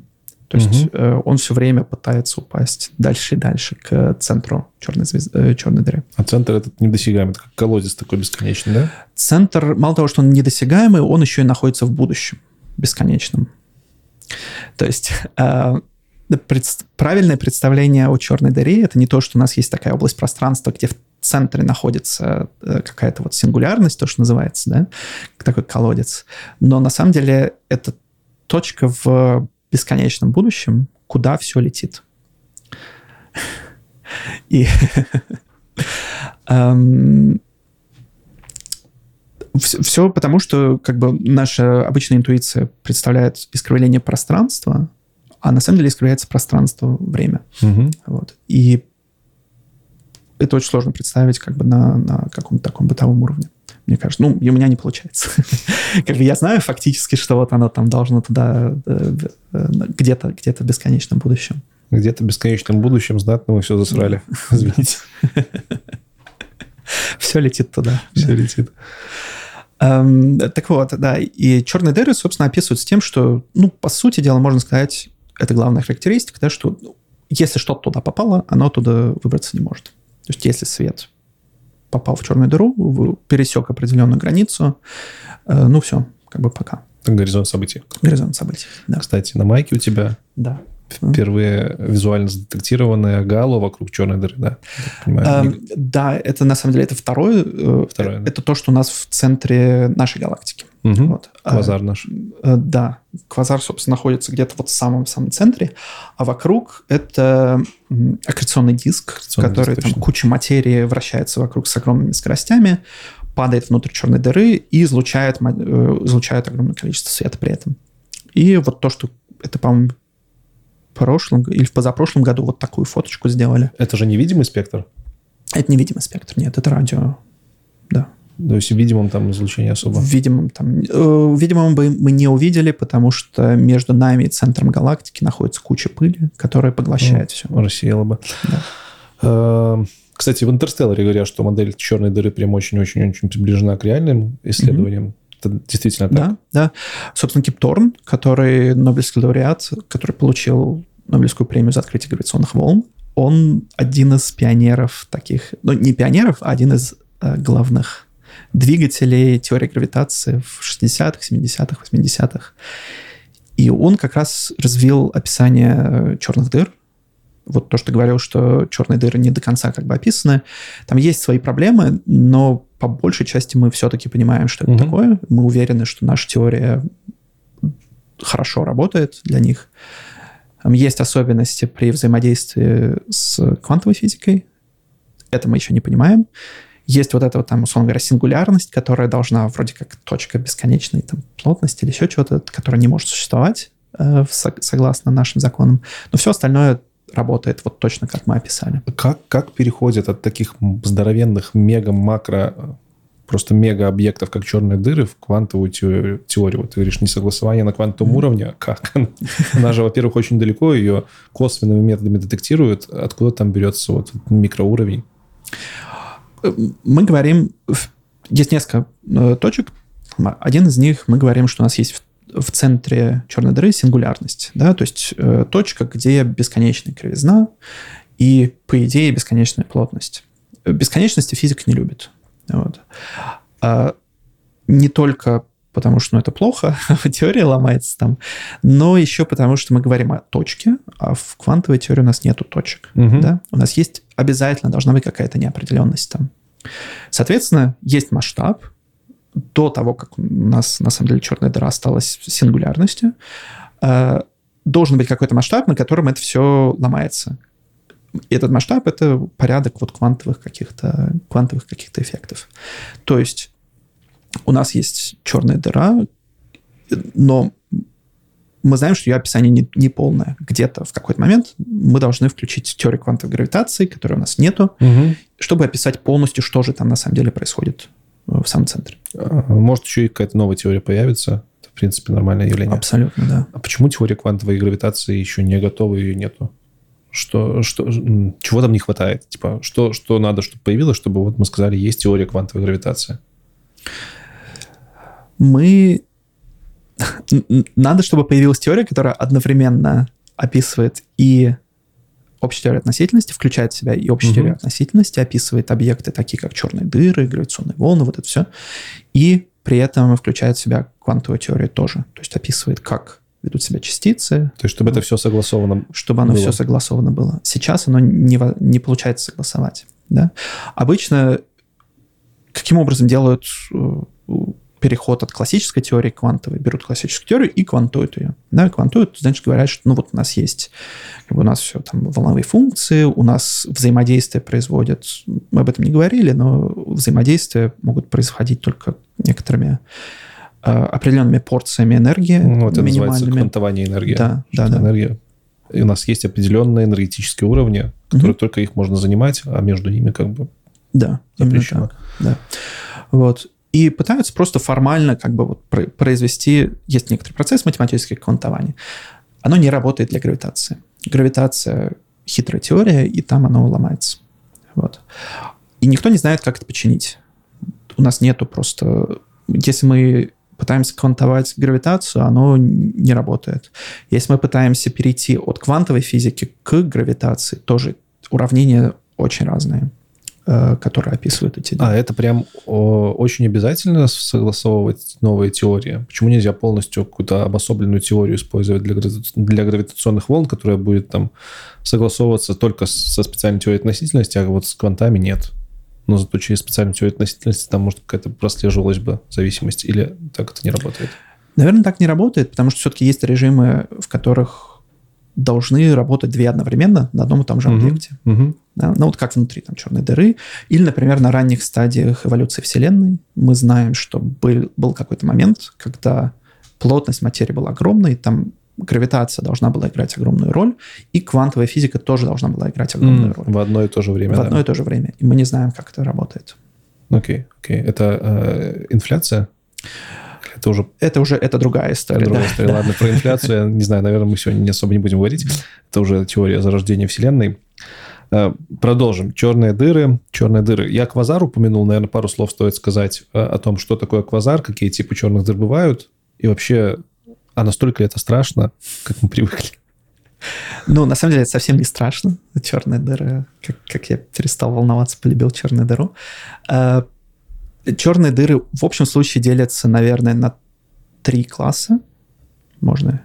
Я разделю их на три класса. Угу. Одни, одни это супермассивные черные дыры. Это черные дыры в центре галактик. Сейчас считается, что все черные дыры, все галактики имеют черную дыру в центре.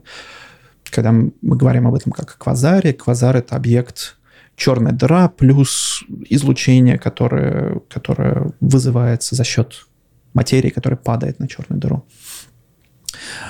А, такие черные дыры обычно имеют массы порядка от там, 10 тысяч солнечных масс и выше, до там миллиардов солнечных да, миллиардов. Наверное, ну, наверное, верхней, верхней границы, наверное, не существует, потому что она ограничивается тем, что мы узнали из эксперимента. Либо... Там немножко хитро, потому что есть процесс... Физика ломается. Э, Еще больше.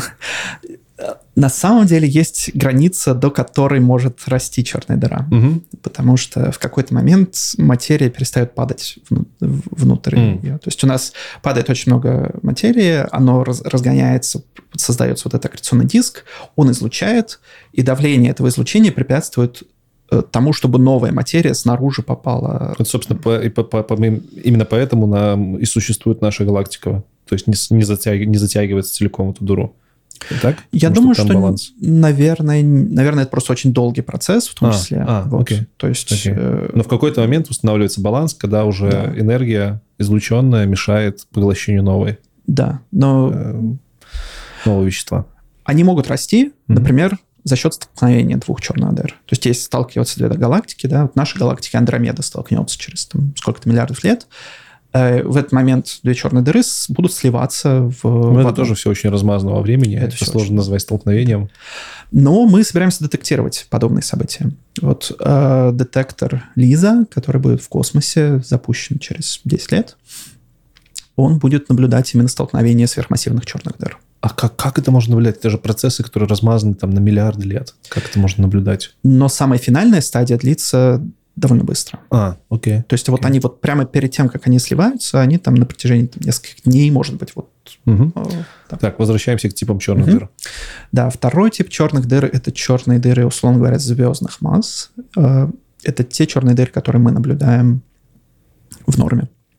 Э, такие черные дыры возникают за счет эволюции звезды, когда звезда обладает определенной массой, После того, как она заканчивает свой цикл жизни, она взрывается как сверхновая, и в остатке может остаться вот этот плотный объект, черная дыра. Да, то есть вся материя, которая там у нее оставалась, под действием гравитации коллапсирует в черную дыру. Такие черные дыры обычно обладают массами где-то от, не знаю, 5 до около 100 э, масс Солнца. То есть наше Солнце никогда не сможет стать черной дырой, потому что оно легкое. Угу. Наше Солнце... Наше Но солнце... сможет стать чем-то другим. Там да, там куча ну, всего. Да, там разные, разные варианты развития. Эм, да, такие черные дыры обычно возникают во множестве везде вокруг. Вот, и, собственно, их мы наблюдаем. Сейчас с Лайгой вместе пронаблюдали 90 событий слияния черных дыр. И, конечно, на самом деле гораздо больше вокруг, и есть другие наблюдения. Подожди, слияние черных дыр, то есть превращение звезды в черную дыру, это тоже слияние? Считается? Нет, слияние – это когда у тебя две черные дыры сталкиваются друг с другом. А, то есть э, детектируя слияние черных дыр, ты делаешь вывод, что, в принципе, образование черных дыр – это еще более частотная да, штука. Да, да. Угу. И мы видим просто сверхновые. Да? Мы наблюдаем угу. сверхновые, которые взрываются, и мы знаем, что, окей, черные дыры существуют, значит, в процессе взрыва сверхновой должна была образоваться черная дыра. Э, тут у меня сразу вопрос. Угу. Вот эти черные дыры, которые звездных масс, они могут вырастать в супермассивные черные дыры, сверхмассивные? Или неизвестно? Нет, скорее всего, нет. Просто потому что вероятность того, что туда попадет вещество, очень невелика. У тебя может быть там две черные дыры, они столкнулись, образовали массу там 150 солнечных масс, угу. но дальше вокруг звезд нету. Да? А, а есть это понимание, как образовывались черные дыры в центре галактики? Не совсем. Мы okay. точно не знаем.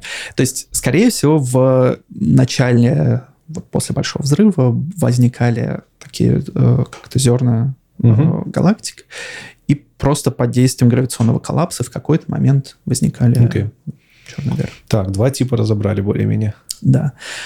А есть третий тип, гипотетический, таких мы еще не видели. Это э, черные дыры меньших масс, чем солнечные предполагается, что в процессе развития Вселенной на первых этапах могли возникнуть так называемые первичные черные дыры. И они могли бы иметь произвольную массу. То есть от, не знаю, там нескольких грамм, может быть, до, или там килограмм, э, до вполне солнечных масс. Угу. И такие черные дыры Некоторые теории предсказывают, что они должны существовать. Некоторые теории говорят, что такие черные дыры могут описывать, например, темную материю, о которой мы не знаем, что это такое. А, и, в принципе, они могут просто летать вокруг нас, и мы их не будем замечать. Темная материя — это не темная энергия, это темная совершенно материя, другая Совершенно штука. другая история, да. А, ну, может быть, мы можем попозже тоже про это чуть сказать. Uh-huh, вот. uh-huh. Но почему я говорю, что темных, черных дыр бояться не надо? Потому что на самом деле они не так много поглощают, как кажется. То есть часто в научной фантастике, фантастике рассказывают нам про то, что вот там все засосет, угу. но на самом деле действие гравитации черной дыры достаточно ограничено. То есть оно очень э, экспоненциально, может, падает от расстояния или нет? Ну, квадратично, ну, как, обычный, как, как обычный закон, закон да. Гравитации. Но тебе достаточно немножко уйти от ее центра угу. для того, чтобы она просто была не сильно заметна по сравнению с обычным а, звездой. Смотри, если где-нибудь у нас на краю Солнечной системы э, появится... Ну, на краю Солнечной системы я имею в виду тот край, где... Как, как он называется? Не гравитационный край, а угу. тот край, где излучаемая Солнцем энергия сталкивается с звездным ветром. Как он угу. называется, я не помню. Я тоже не помню. Блин, ну, ну, короче, вот да, где-нибудь там ага. за, за, за, за последней нашей планетой существующей образуется черная дыра массы Солнца, масса трех Солнц. Ага. Предположим, это просто вот на подумать. Это хуже, чем если бы там образовалось еще одно Солнце? Не, я бы сказал, без разницы. Без разницы. И так, да. и так. И так, и так. Будет Для... очень... Или, или пофиг? Я думаю, что будет пофиг. То есть мы не сильно увидим чего-то большое... Не, ну у нас там, там планетка должна сместиться от ну, гравитации, планет, и да, все, и как бы сместится. температура упала, и нам звездец. Ну, мы очень далеко. Если прямо на, на границе э, где-нибудь там в облаке Оорта у нас находится какая-нибудь черная дыра, я думаю, что мы... Скорее всего, это не сильно повлияет на нас. Но...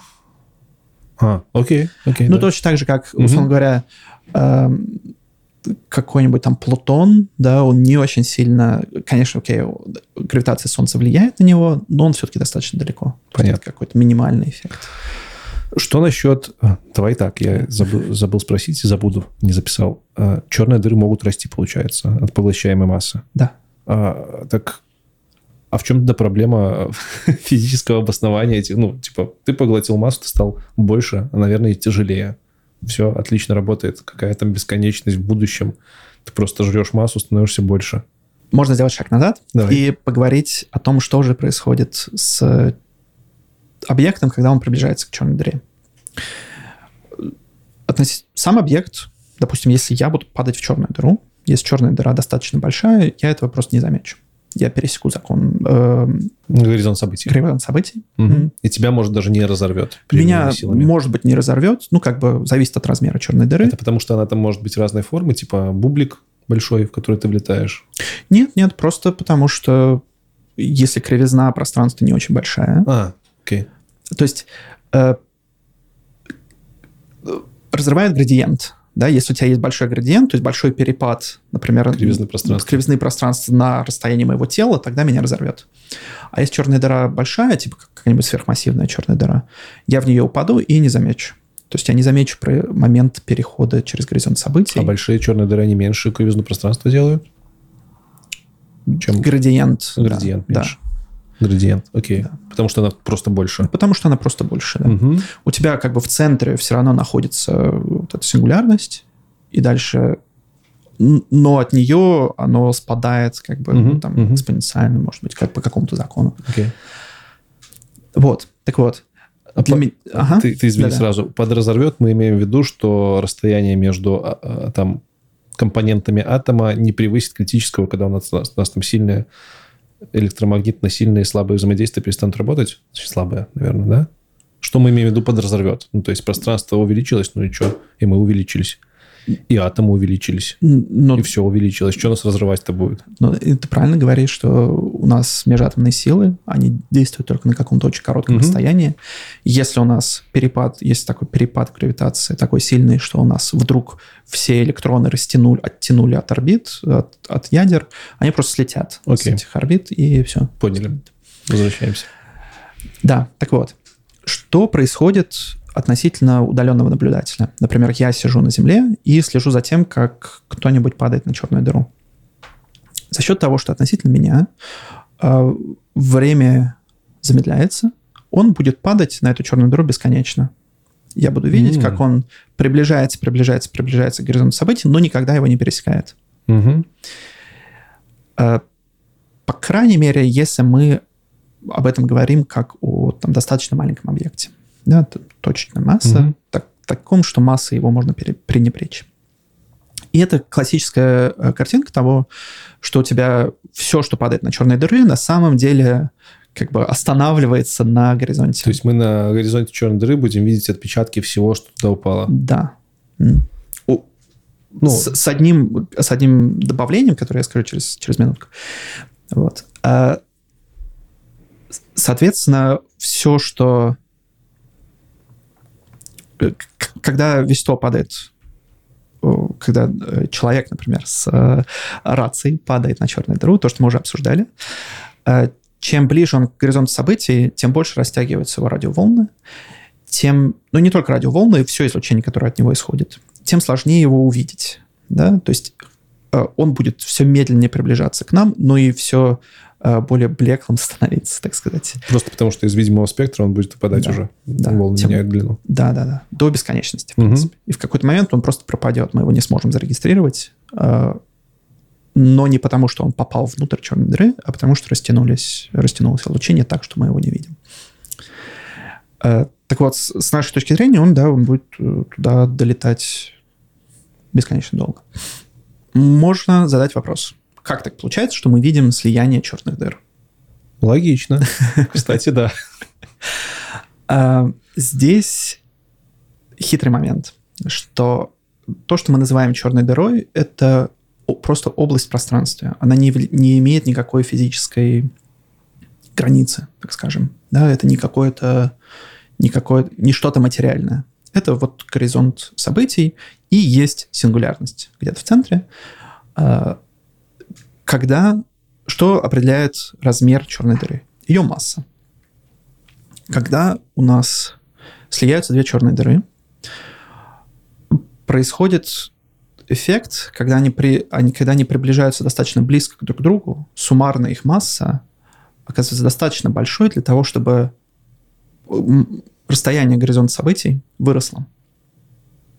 До Общее. того, как... э, ну, сначала как бы у одной Мгм. дыры, то есть у нас сингулярность э, центра черной дыры еще не упал за горизонт событий, но достаточно большая как бы кривизна пространства уже попали Мгм, вовнутрь мгм. для того, чтобы масса увеличилась.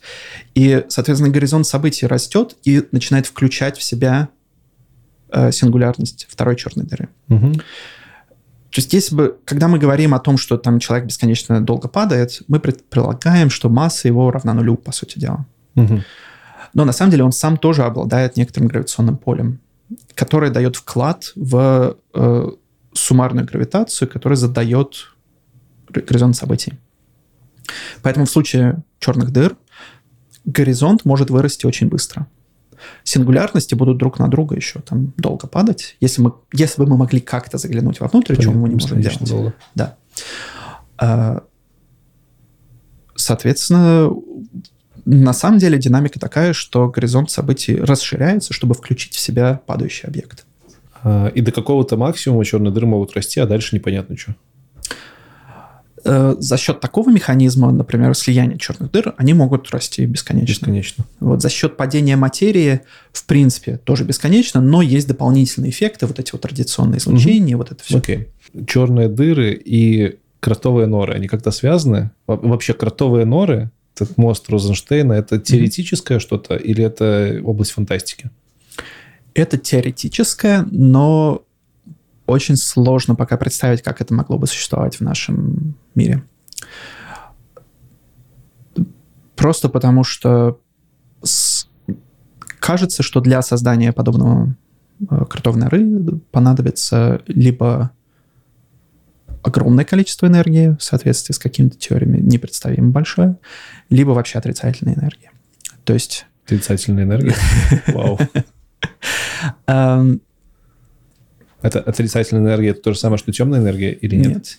Э, Похожая. А, да, у них похожие эффекты, да. Окей. Эм, ну, поскольку мы не знаем, что такое темная энергия, тут, Ну вот э, упрощенно, крутовая нора.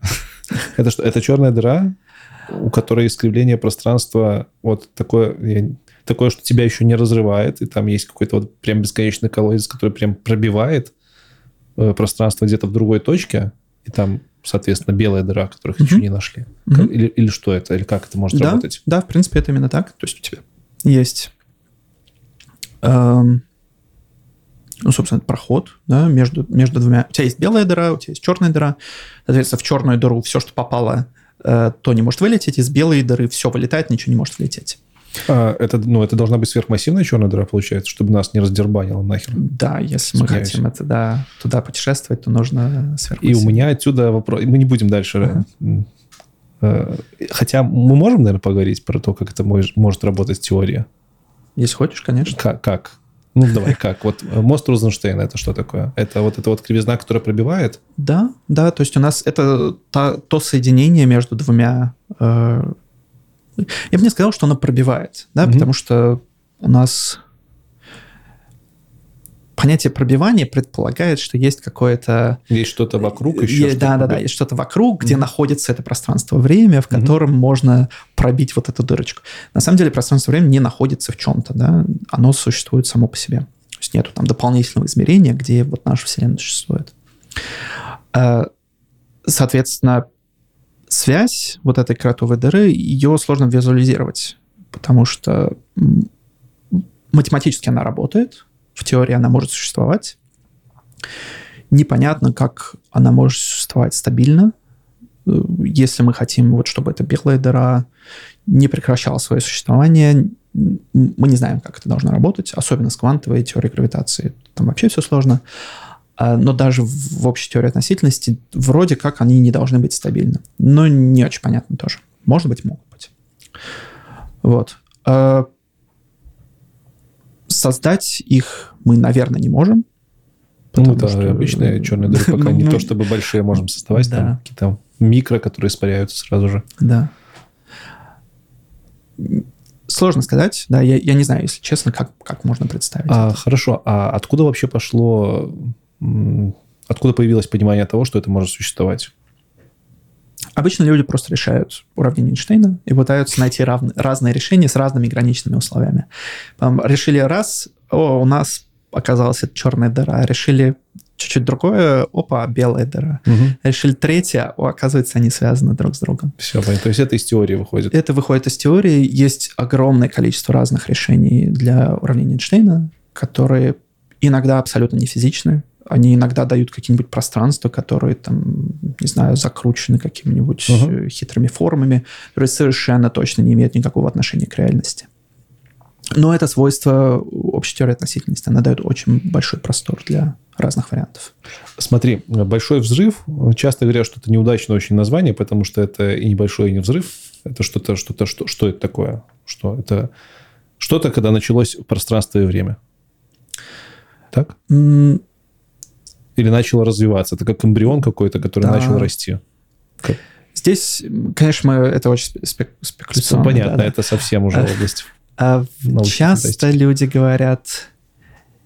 Часто люди говорят о том, что была, было пространство-время плоское, Мгм. которое существовало до возникновения, ну, до момента Большого взрыва. Потом в какой-то момент в... произошел большой взрыв. То есть, собственно, с каждой точки этого пространства-времени стала возникать новая... э, разделилась энергия на гравитацию, на материю. И вот каждая точка стала расширяться Мгм. и создала Вселенную, о, как, как, в которой мы живем. В такой, э, в такой формулировке предполагается, что за пределами нашей Вселенной есть бесконечное количество другой Вселенной. Э, Мы этого не знаем, очень сложно сказать. Но обычно, когда говорят о такой формулировке, э, говорят, что, окей, был какой-то момент, когда, собственно, все это вз- взорвалось, ну, то есть начало расширяться, и этот момент принимают за точку начала отсчета, условно говоря. Э, Я тут не буду спрашивать, что же было вокруг этого плоского пространства. Ладно, это, это там не было. Там не было тех пониманий, которыми мы сейчас оперируем, в принципе. Ну, точно так же, так же как у- вокруг нашего пространства времени ничего нету, да? Мгм. Наше пространство не должно быть включено в, Да. в какое-то дополнительное. Я к чему так быстро перескочил на большой взрыв. А может ли так оказаться, насколько это глупая теория, что белая дыра – это и есть вот этот вот большой взрыв, начало расширения? Нет, скорее всего, нет. Мгм. Э, На самом деле ты прав отчасти о связи черной дыры и большого взрыва. Это очень-очень пох- похожие с- события. Можно сказать, что большой взрыв — это черная дыра, отмотанная в другом направлении. Э, Но это не то же самое, что белая дыра. Белая дыра другими свойствами обладает. То есть вполне, да, наверное, это правильно сказать, что черную дыру, точнее, большой взрыв можно представить как черную дыру, обращенную во времени. Вау.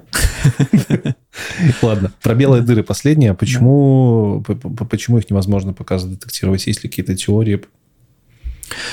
У нас нет теорий, почему бы они вообще могли существовать. То есть они существуют в теории, но космологически, так скажем, как бы они могли возникнуть, если бы они возникли, почему бы они не сколлапсировали, Мгм. не, про- не, не исчезли сразу же, мы не знаем. То есть тут просто как бы они есть как решение общей теории относительности, но нету как, Окей. как бо- большей теории какой-то. И последнее про черные дыры. Э, Большой адронный коллайдер. Много кто там очень боялся, что вдруг там черную дыру сделают, и она всех нас поглотит. Э, Дыры там делают, но они нас не поглощают. Или нет?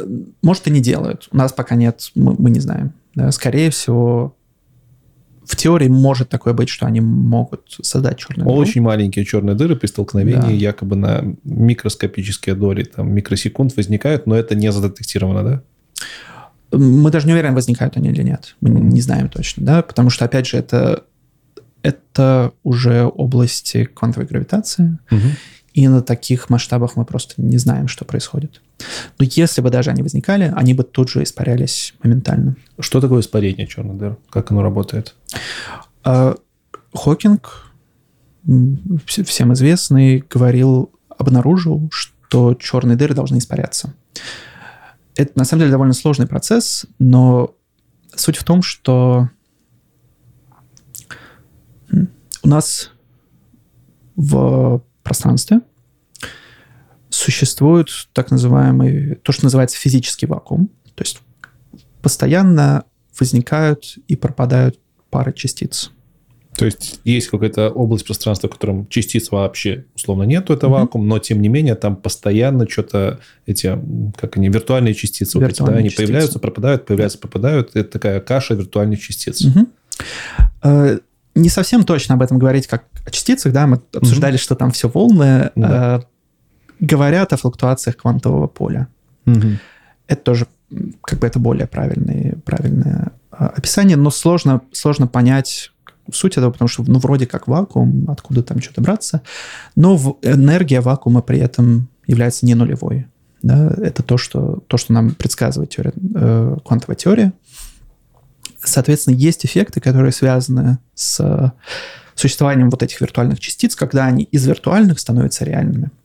Из примеров, которые мы реально измеряем, это так называемая сила Казимира, когда у нас две, мы берем две пластинки, э, соединяем их очень-очень близко друг с другом, между ними должен быть вакуум, но за счет вот этой вот э, квантовых флуктуаций возникает дополнительное давление, которое влияет на, э, на расстояние между пластинками. Угу. Да. Это мы регистрируем очень надежно везде. Есть другие эффекты, которые предсказываются, что за счет существования этих виртуальных частиц может быть событие, когда они проявляются в реальной частице. Как пример, например, это сжатый свет, который мы создаем в лабораториях внизу. Буквально это вакуум, вакуумные флуктуации, то, что говорят, то, что называется, которые мы преобразуем в реальные частицы, которые летят и помогают детекторам. Угу. Другой пример — это излучение Хокинга. Да, идея в том, что у нас есть некоторое квантовое поле, которое флуктуирует вокруг черной дыры. И часто это об этом говорят как о том, что у нас есть две частицы, они возникают, одна падает как бы за горизонт событий, а другая парная улетает э, за, за пределы. Не совсем точное описание, но я, наверное, не смогу сейчас коротко описать лучше. Э, можно это, наверное, представлять так. Этот процесс связан с э, рентгеновским этим излучением из джета, джетами, с джетами? Нет. Это вообще другое? Джеты возникают из-за того, что у тебя падает вещество, и оно просто разгоняется угу. гравитационно-магнитными полями. А, тогда не совсем понятно, почему, почему это испарение. То есть... Да, в этом... Почему она пропадает, эта дыра? Тут ты про массу, наверное, говорить сложно. Там нету как бы вещества, но тем не менее... Там есть энергия, да, но сложно... И эта энергия куда-то должна уходить, по идее, если это испарение. А что-то преобразовываться. Да, сложность в том, что в... когда две частицы возникают из вакуума, так. Э, согласно закону сохранения энергии, одна должна обладать положительной энергией, а другая отрицательной. А, и те, что отрицательные, они да. летят туда и как бы компенсируют, как бы уменьшают. Это, уменьшают энергию дыры. Да. Оу. Но проблема в том, что мы не знаем, что это значит, как, как можно сказать, что это отрицательная энергия. Вот э, у нас нет частиц отрицательной энергии. Что такое отрицательная? Ну, так найдем. Что там? Стандартная модель. Ну, так, ну это прикольно. А это именно с вакуумом связано? Это именно с вакуумом связано. С вакуумом вокруг черной дыры. Угу. Есть другой пример, когда прикольно. ровно то же самое происходит. Если ты летишь в космическом корабле через абсолютный вакуум и ускоряешься, угу. то тебе в лицо будут лететь э, частицы виртуальные. Ну, то есть виртуальные, которые становятся реальными за счет того, что ты разгоняешься. Вау. На самом деле это ровно то же самое, как, э, взаимодействие, как излучение Хокинга. Это называется эффект Унру. И эффект ровно тот же самый. Как бы черная дыра у тебя ускоряет за счет гравитации, а тут ты ускоряешься за, за счет того, что ускоряешь mm-hmm. Космический корабль. Но и в том и в другом случае ты видишь реальные частицы, которые возникают из абсолютного вакуума. Мне тут непонятка. Мне тут всего лишь одна штука непонятна. А почему именно частицы с отрицательной энергией будут лететь в черную дыру, а с положительной от нее? Это э, это проблема, это аналогия. Вот. А здесь Наверное, здесь нет хорошего ответа. Так, значит, черные дыры, белые дыры, темная материя. Вообще такой нейминг, наверное, слегка неудачный. Темная энергия, темная материя. И то, и то темное, кажется, что это что-то одинаковое. ужасно. Это вообще все разное. Это все разное, и нейминг про то, что, во-первых, это темное, во-вторых, это материя, это просто, я не знаю, кто это придумал. Ну, то есть я знаю, кто это придумал, и фу-фу, не надо так. Короче, темная материя... Сразу скажу про термин, да, что это просто placeholder, по сути дела. У нас есть что-то в наших наблюдениях, что не соотносится с нашим пониманием, с нашими теориями.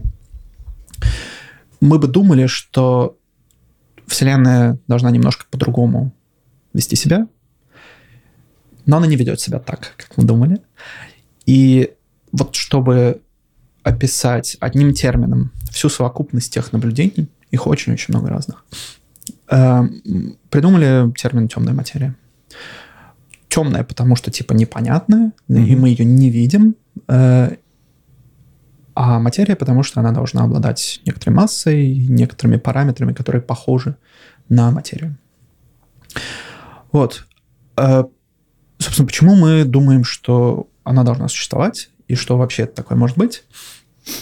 Э, начиная с конца 19 века люди изучали динамику звезд сначала в нашей галактике, а потом за пределами нашей галактики. И одно из главных наблюдений было такое, что звезды вращаются вокруг центра галактики, и они должны вращаться с определенной скоростью. Ожидание такое, что сначала скорость должна быть достаточно небольшой в самой центре, потом, в самом центре галактики. Потом, по мере удаления от центра галактики, они должны разгоняться, потому что растет как бы масса, вокруг которой они вращаются. Чем больше массы в центре, тем быстрее вращаются mm-hmm. звезды. Закон Ньютона.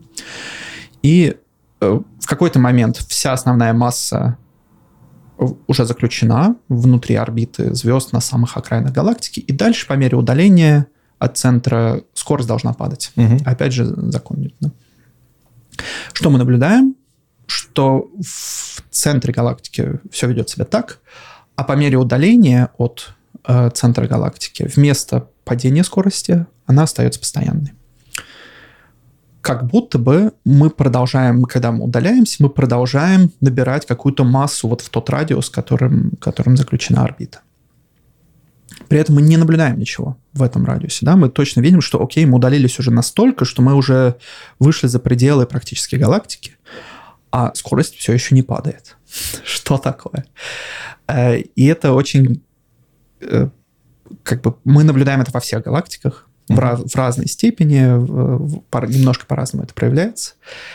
И, собственно, в начале 20 века люди вот это увидели, и они решили, окей, э, назовем это темной материей. Вот. На самом деле Кельвин, э, ученый середины 19 века, был первым, кто это обнаружил, и он уже тогда говорил об этом как о темной, каком-то темном веществе, темным звездам. А потому что это что-то, что должно вроде быть как звезды, но не видно. После 20-х годов 20 века люди стали больше и больше всяких других наблюдений, которые все согласовывались существованием чего-то, чего мы не видим, что не излучает в электромагнитном диапазоне, но при этом взаимодействует гравитационно с, со всем окружающим. И это вот то, что называют темной материей сейчас. Ее не детектируют ее Это только не теория. смогли обнаружить. Да, ее очень активно пытаются детектировать. Ну, в смысле, построили кучу детекторов. Э, но пока не, не обнаружили. И не очень понятно, на самом деле, что именно это может быть. Э, потому что большое количество кандидатов исключили уже э, другими наблюдениями. А я могу сначала добавить другие наблюдения, которые вообще, почему мы думаем, что темная материя должна существовать. Угу. Есть наблюдения на очень разных масштабах. Как я уже сказал, вот галактики вращаются по-другому. Кроме того, э, скопление галактик, да, как у нас есть достаточно... Почти все наши галактики, они находятся в скоплениях галактик, э, которые связаны друг с другом через гравитацию, и между ними еще куча э, межгалактического газа. Так вот, динамика этих скоплений тоже отличается от того, что мы ожидали. Есть очень известное такое э, скопление пули, называется. Там два, э, две, два скопления, они когда давным-давно столкнулись друг с другом, Ну как, для галактик что такое столкнулись? Э, как бы галактик там мало, а пространство большое, поэтому они по большей части просто пролетели друг сквозь друга, угу. кроме межгалактического газа. Межгалактический газ должен был просто, э, как бы, он достаточно плотный относительно, и он остался в, в серединке, более или менее. Так вот, э, ученые посмотрели, где межгалактический газ находится с помощью наблюдения там в рентгеновском диапазоне, посмотрели, где располагается центр масс этого скопления. И мы бы ожидали, что центр масс должен располагаться примерно там же, где межгалактический газ, потому что он очень массивный в, в сумме. А оказалось, совсем нет. Оказалось, что газ отдельно, а э, центр скопления, как будто бы у нас галактики пролетели насквозь друг друга и продолжили так вот двигаться, как, как, mm-hmm. э, э, как они двигались раньше. При этом мы не наблюдаем достаточное количество наблюдаемой материи вот в этих областях. Опять же говорят, есть темная материя, которая не взаимодействует через электромагнитные взаимодействия, не взаимодействует друг с другом. Соответственно, при столкновении она просто пролетела насквозь. И э, очень хорошо такая гипотеза объясняет. Правильно ли я понимаю, что это в том числе может оказаться, например, каким-нибудь новым видом взаимодействия? Или видов взаимодействия, вот мы там четыре, ну, уже три там одно объединили, знаем, и все. Скорее всего, это не новое взаимодействие. Я не очень представляю, как это могло бы быть. Э, основные гипотезы, что это могут быть частицы. Угу. По большей части люди говорят о том, что это частицы. А Странно. Реактор, может, запустили. Ой, не реактор, этот ускоритель. Да, да. Собственно, да, есть несколько идей. Да. Одну мы уже упоминали, что это могут быть черные дыры, угу. вот эти первичные черные дыры, которые возникли прямо после большого взрыва. Они очень маленьких масс, они просто летают вокруг нас, там пролетают через нас постоянно, но не взаимодействуют с нами, потому что они слишком маленькие.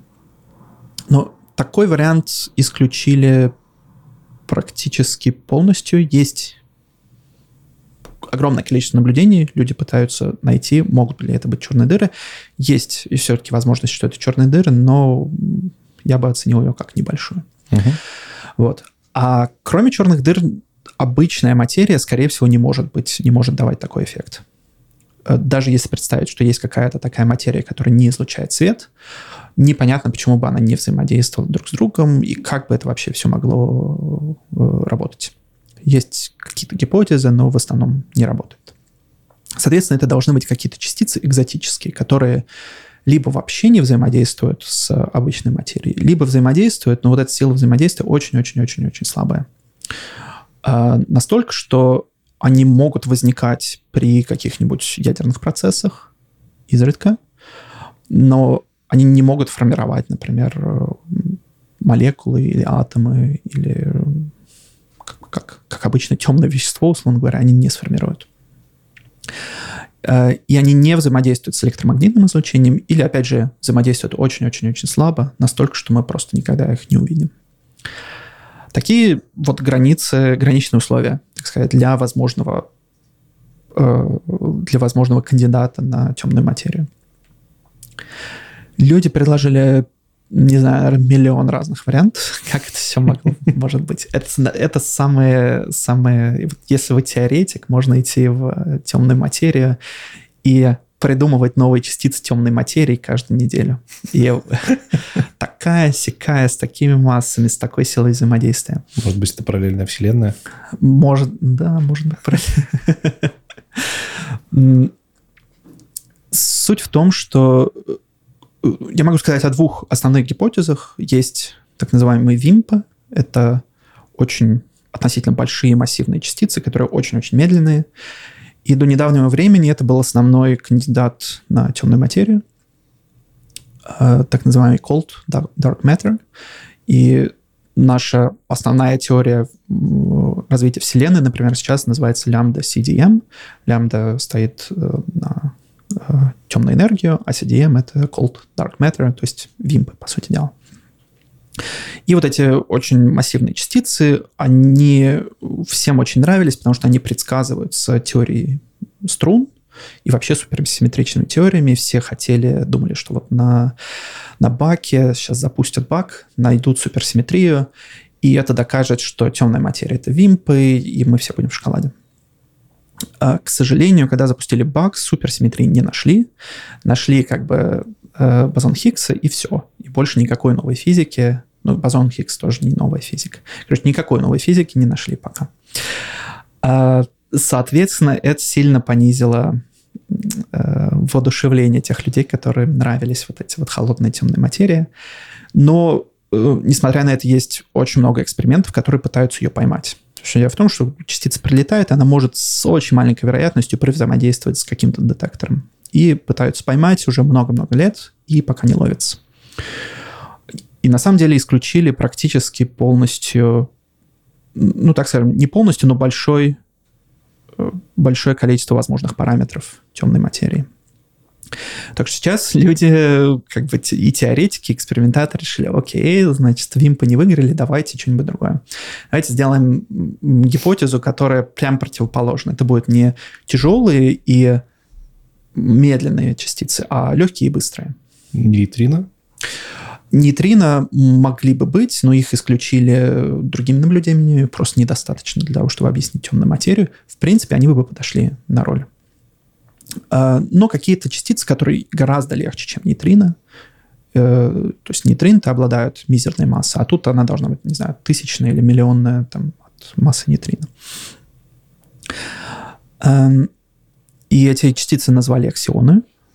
На самом деле они возникли изначально совсем по другим причинам в теории, то есть люди придумали их по другим причинам. Э, можем сразу про них поговорить. Да, Это у меня один из вопросов. Я к аксионам пришел через по-моему, в октябре прошлого года регистрация была какого-то супер-супер-супер мощного терраэлектроновольтового там, излучения, и никто не мог... Mm-hmm. Оно очень далекое, я так понял, да, было. И никто не мог объяснить, да, да, гамма-всплеск, как, как, это, как это все дошло до нас, сохранив mm-hmm. эту энергию. Как mm-hmm. эти вот... Я не, не знаю, что это, может, долетало до нас, наверное, фотоны, может? Ну, фотоны, фотоны да? да? да. Как они могли сохранить такую здоровенную энергию? И вот э, сказали, что, ну, наверное, есть какой-то новый, э, новый квант, и аксион, который ничем не взаимодействует, а потом при приближении к нам, куда при приближении к чему-то преобразуется в фотон с высокой энергией. Это совсем что-то совсем новое. Или нет? А, на самом деле это, это довольно старая теория сама по себе. Угу. Просто действительно вот то событие было очень оно было необъяснимо с точки зрения нашей обычной И до сих пор оно не объяснено? Нет, не объяснено, но... Ну, три месяца прошло. Как бы, ну да, во-первых, три месяца прошло, во-вторых, есть вышло огромное количество статей про это, и мы на самом деле не уверены, насколько это э, реальный, реальное событие, реальное космологическое событие.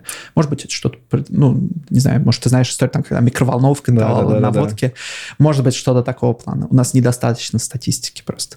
Если мы вдруг будем наблюдать больше таких событий, мы сможем сказать с большей уверенностью, это аксион или не аксион или что-то. А другое. что за аксион? Что это такое?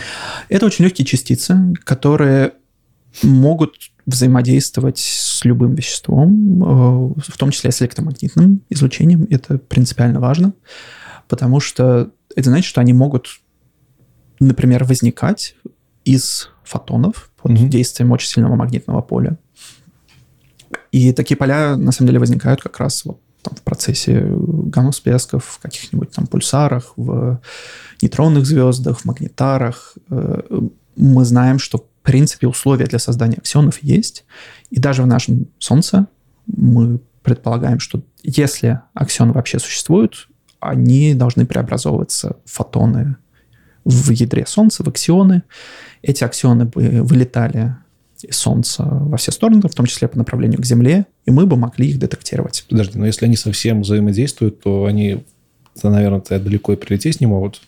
Очень-очень-очень-очень-очень-очень слабо. А, Гораздо окей. слабее, чем нейтрино. Понятно.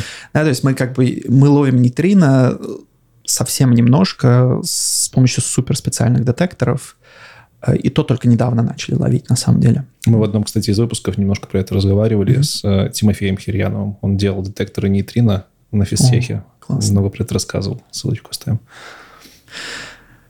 Да, э, здесь идея та же самая, что частицы просто гораздо легче, чем нейтрино, и еще сложнее с ними взаимодействовать. Но в отличие, да, в отличие от нейтрино, э, они есть вот этот процесс, называется эффект Примакова, который э, позволяет преобразовывать аксионы, точнее фотоны в аксионы и обратно. Можно преобразовать аксионы в фотоны. А при каких условиях? Просто очень сильное магнитное поле. Угу. Причем А, в обе стороны. В обе стороны, да. да. И это очень удобно, потому что, с одной стороны, они- мы понимаем, что они могут возникать постоянно в, во Вселенной. То есть это не то, что должно было там возникнуть в, момент большого взрыва, как вимпа, а то, что вполне генерируется как динамическая часть, Мгм. э, часть Вселенной. С другой стороны, мы можем это регистрировать. Понятно, каким образом построить детектор, чтобы их зарегистрировать. Нужно сильное магнитное поле, направить, например, взять трубу такую, которая будет состоять из длинного магнита с сильным магнитным полем, направить его на Солнце и ждать, пока прилетит фотон. Точнее, закрыть трубу, чтобы, ничего, чтобы обычные фотоны не пролетали. Э, И ждать, пока какой-нибудь аксион преобразуется в фотон и зарегистрировать. То есть там, ну, то, то есть такие, такого, такой силы магнитного поля мы можем генерировать. Да. Это не что-то сверхъестественное. Нет. А как тогда вот в этом э, случае с октябрем 2022 года, как объясняют то, что таксион фотон преобразовался вблизи Земли нашей? Где там было такое магнитное поле, которое преобразовало его в фотон? Где-то он через, возле черной дыры какой-то предполагаемо мог пролетать или как? Или что? Честно говоря, я не знаю точно, что, как именно сейчас объясняют это событие. Можно предположить, что просто через Солнце прилетел, А, и в Солнце а, преобразовался окей, как-нибудь. окей. Так вот, частицы. Элементарные частицы. Тут надо подробнее остановиться. Э, Что, что, что, что это такое? Э, Как, что такое стандартная модель? И что значит, что аксион, например, еще не считается частицей? Почему? Давай начнем с того, что такое элементарные частицы. Мгм. Мы знаем, что у нас есть атомы, Мгм. которые э, состоят из электронов, протонов, нейтронов. Э, То есть мы сейчас забили на теорию квантового поля, мы рассматриваем частицы. Или это все согласуется? Оно тоже? все согласуется, на Окей. самом деле. Э, Мы, каждая из этих частиц, это там возмущение квантового поля, но мы можем говорить об этом как о частицах, потому что просто так удобнее. Да, Нам не, нужно, нам не нужны пока свойства вот эти волновые для описания. Э, Так вот, э, да, есть, есть электроны, есть протоны и нейтроны. Протоны и нейтроны — это тоже составные частицы, то, что как бы э, то, что называется частицами, они состоят из кварков. Да, есть много разных кварков. э, Как много? Три открытых? Нет, шесть, Шесть? да. Ну, что верхний, нижний, э, странный, зачарованный. Да, там название Я интересное. уже забыл. Э, Запахи, а, Запахи, ароматы кварков. Аромат кварков. Да, да, да. Простите. М, это их характеристика. да. Я забыл уже все это очень давно. Ну, как бы основные это два, на самом деле, верхний и нижний, которые участвуют в формировании всех основных э, частиц. Собственно, что происходит? У нас есть кварки, которые являются фундаментальными как бы строительными э, кирпичиками, так сказать, для всей материи. Мгм. Эти кварки друг с другом взаимодействуют и склеиваются, так сказать, в одну какую-то сущность, которая существует неразрывно. Друг Склеиваются слабыми взаимодействиями или это чуть повыше уровень? Э, склеиваются с сильными взаимодействиями. Э, У нас есть глюоны, это некоторые частицы-переносчики взаимодействия, которые... как бы частицы, которые... Или они тоже в стандартной модели есть? Они тоже в стандартной модели есть, Мгм. да. Проводники. Ну, как бы проводники, да, то есть то, что связывает частицы друг с другом, частицы кварки друг с другом, да, то, что не дает им разлететься. На самом деле у нас есть, там, условно говоря, эти кварки, они существуют в таком море с э, глюонов, которые все это держат вместе э, э, элементарную частицу, Ну, типа типа- там, э, в смысле не элементарную, составную частицу типа протона, и не дает кваркам разлететься друг от друга. Мгм. Кварки, по идее, мы никогда не видели, чтобы кварки существовали отдельно. Есть- Ну, Это про это мы еще Да, поговорим. хорошо, да. Эм, Тут сразу вопрос. Я думаю, многие слушатели будут знать, что кварки — это там самое мельчайшее, что у нас пока существует. Ну, получается, что глюоны, они еще мельче. Или глюоны не рассматриваются, в принципе, как какой-то кирпичик? Глюоны — это это другой класс частиц. Mm-hmm. Да, у нас, э, когда мы говорим о мельчайших, э, это мельчайшие в смысле мы не можем их рассоединить на что-то еще а, более... Неделимое. Ну да, да, угу. да. То есть электрон, например, это тоже как бы как, э, как элементарная частица. Угу. Дело в том, что все эти, когда мы... Обычно люди, когда говорят о частицах, они говорят, что окей, они обладают, не знаю, нулевым размером, например это одна из проблем языка частиц. Э, но когда мы, например, говорим о кварках, мы тоже обычно скажем, если это говорить в языке частиц, то это будет, они тоже будут обладать нулевым размером, соответственно, ну да, вот они не делятся ни на что другое в рамках стандартной модели. И, собственно, стандартная модель, она включает в себя э, все элементарные частицы, то есть глюоны, есть еще бозоны, которые переносят э,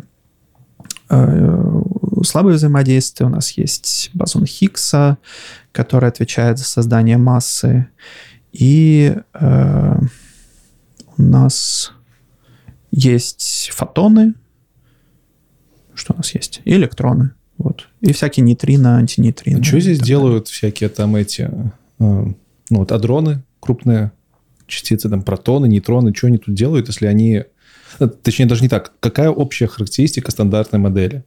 почему вот эти частицы находятся в стандартной модели, почему там нету э, атома или ядра атома. Ну ладно, ядро, наверное, это... Ну, я, бы, я бы сказал, что в стандартной модели я сразу скажу, что я не, не супер разбираюсь в деталях того, что называется стандартной моделью. Э, я бы сказал, что стандартной моделью является набор элементарных частиц. Но, тем не менее, протон и нейтрон это же не... Эм, это, это то, что... Это производная от стандартной модели. То есть у тебя есть... Э... Ну, в таком случае атом — это производная стандартной модели. Да, да. Второго порядка.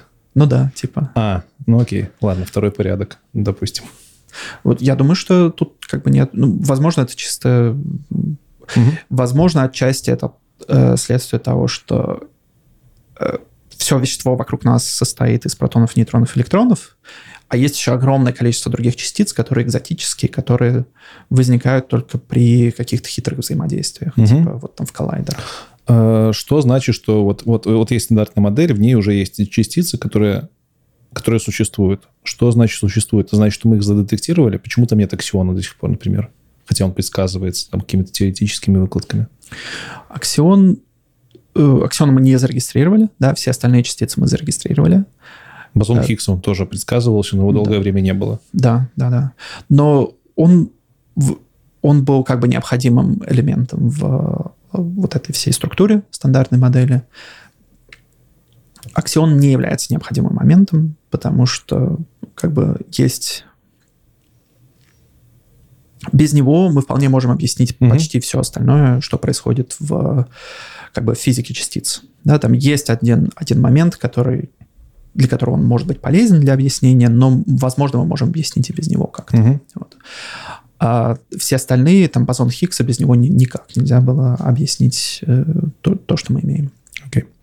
Э, можешь ли ты объяснить, что такое бозон Хиггса? Что, что значит э, элементарная частица, которая отвечает за массу? Это, это, что, это как глюон, только для гравитационных волн, переносчик гравитацию. Что, что это вообще? Mm и почему его так сложно было задетектировать? Сейчас подумаю, как это, как это попробовать рассказать. Это тоже волновой пакет в квантовой механике? Да, ну да, это у нас есть у нас есть такое поле Хиггса, которое является квантовым полем, угу. и соответственно бозон Хиггса это возмущение этого поля. Но это не гравитационное. Это не связано с гравитацией вообще никак. Э, то есть то, что мы говорим про массу частиц, мы говорим про Э, по сути дела, про энергию.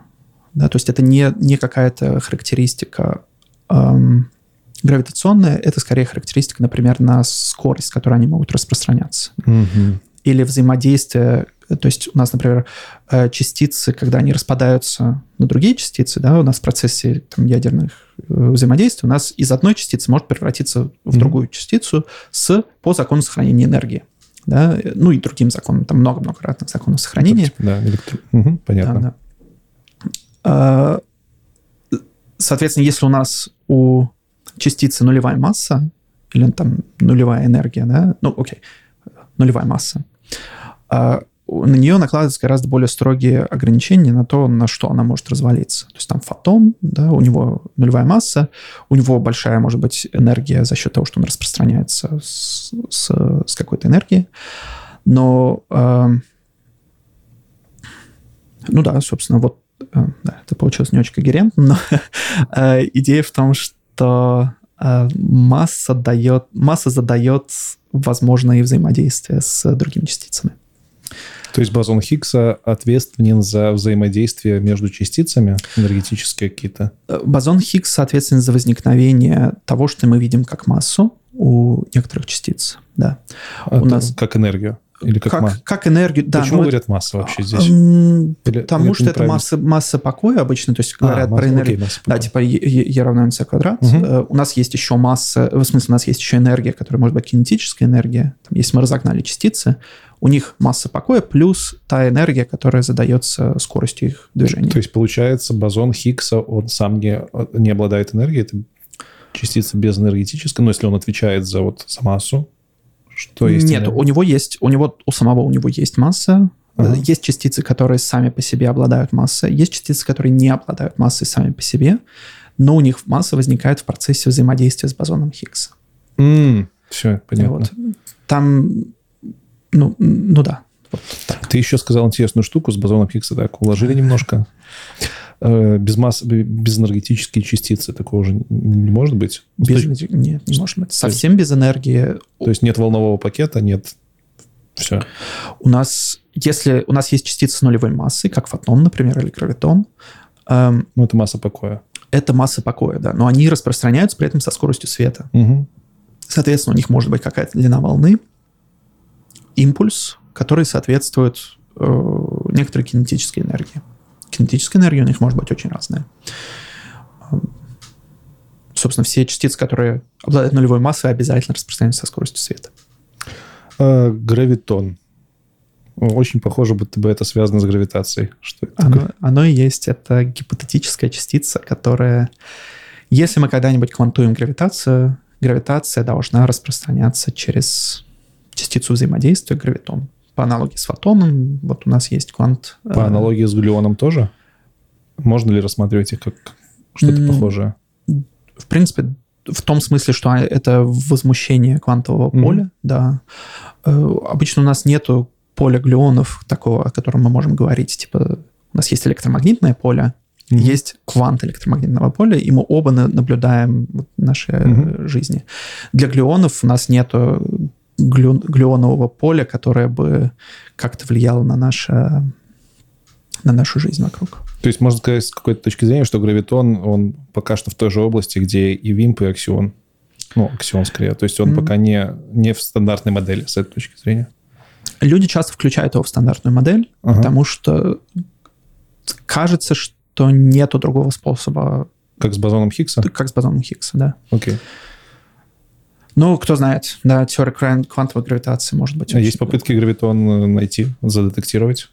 Нет, это очень сложно, эм, потому что гравитация очень-очень-очень слабая сила, гораздо слабее, чем все остальные. И единичный гравитон просто не... Я не представляю, какой эффект он может иметь на, на что-либо. С взаимодействиями еще тоже вопросики. Э, глюоны, они переносчики сильного взаимодействия, слабое взаимодействие. Чуть, что, что за оно? Слабое взаимодействие отвечает за ядерные процессы в, внутри ядер. То есть сильное взаимодействие связывает э, частицы ну, типа протонов и нейтронов, то есть связывает кварки. Угу. А слабое взаимодействие связывает э, частицы друг с другом. То есть, на уровне протоны, нейтроны, да. А, а что за него отвечает? Откуда оно возникает?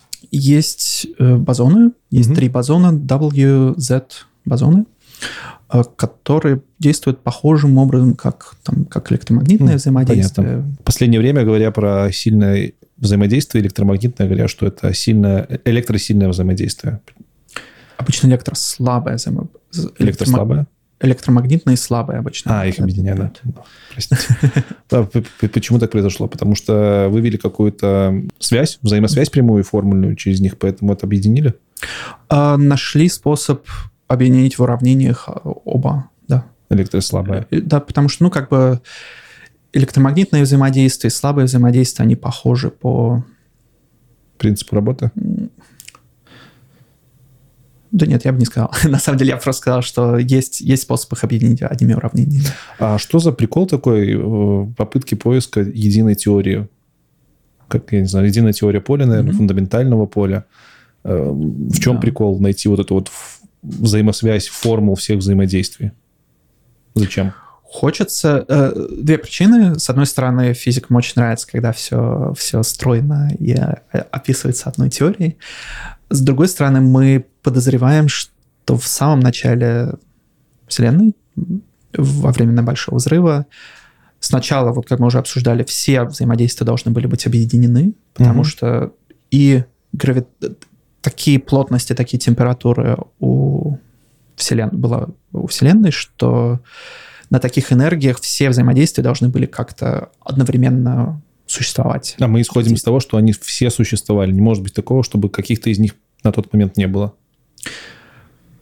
Ну, условно, там... Может быть, и можно. Когда Я... у тебя кварковая да. каша, а, например, откуда у тебя там сильное взаимодействие возьмется? Ой, не слабое, прости.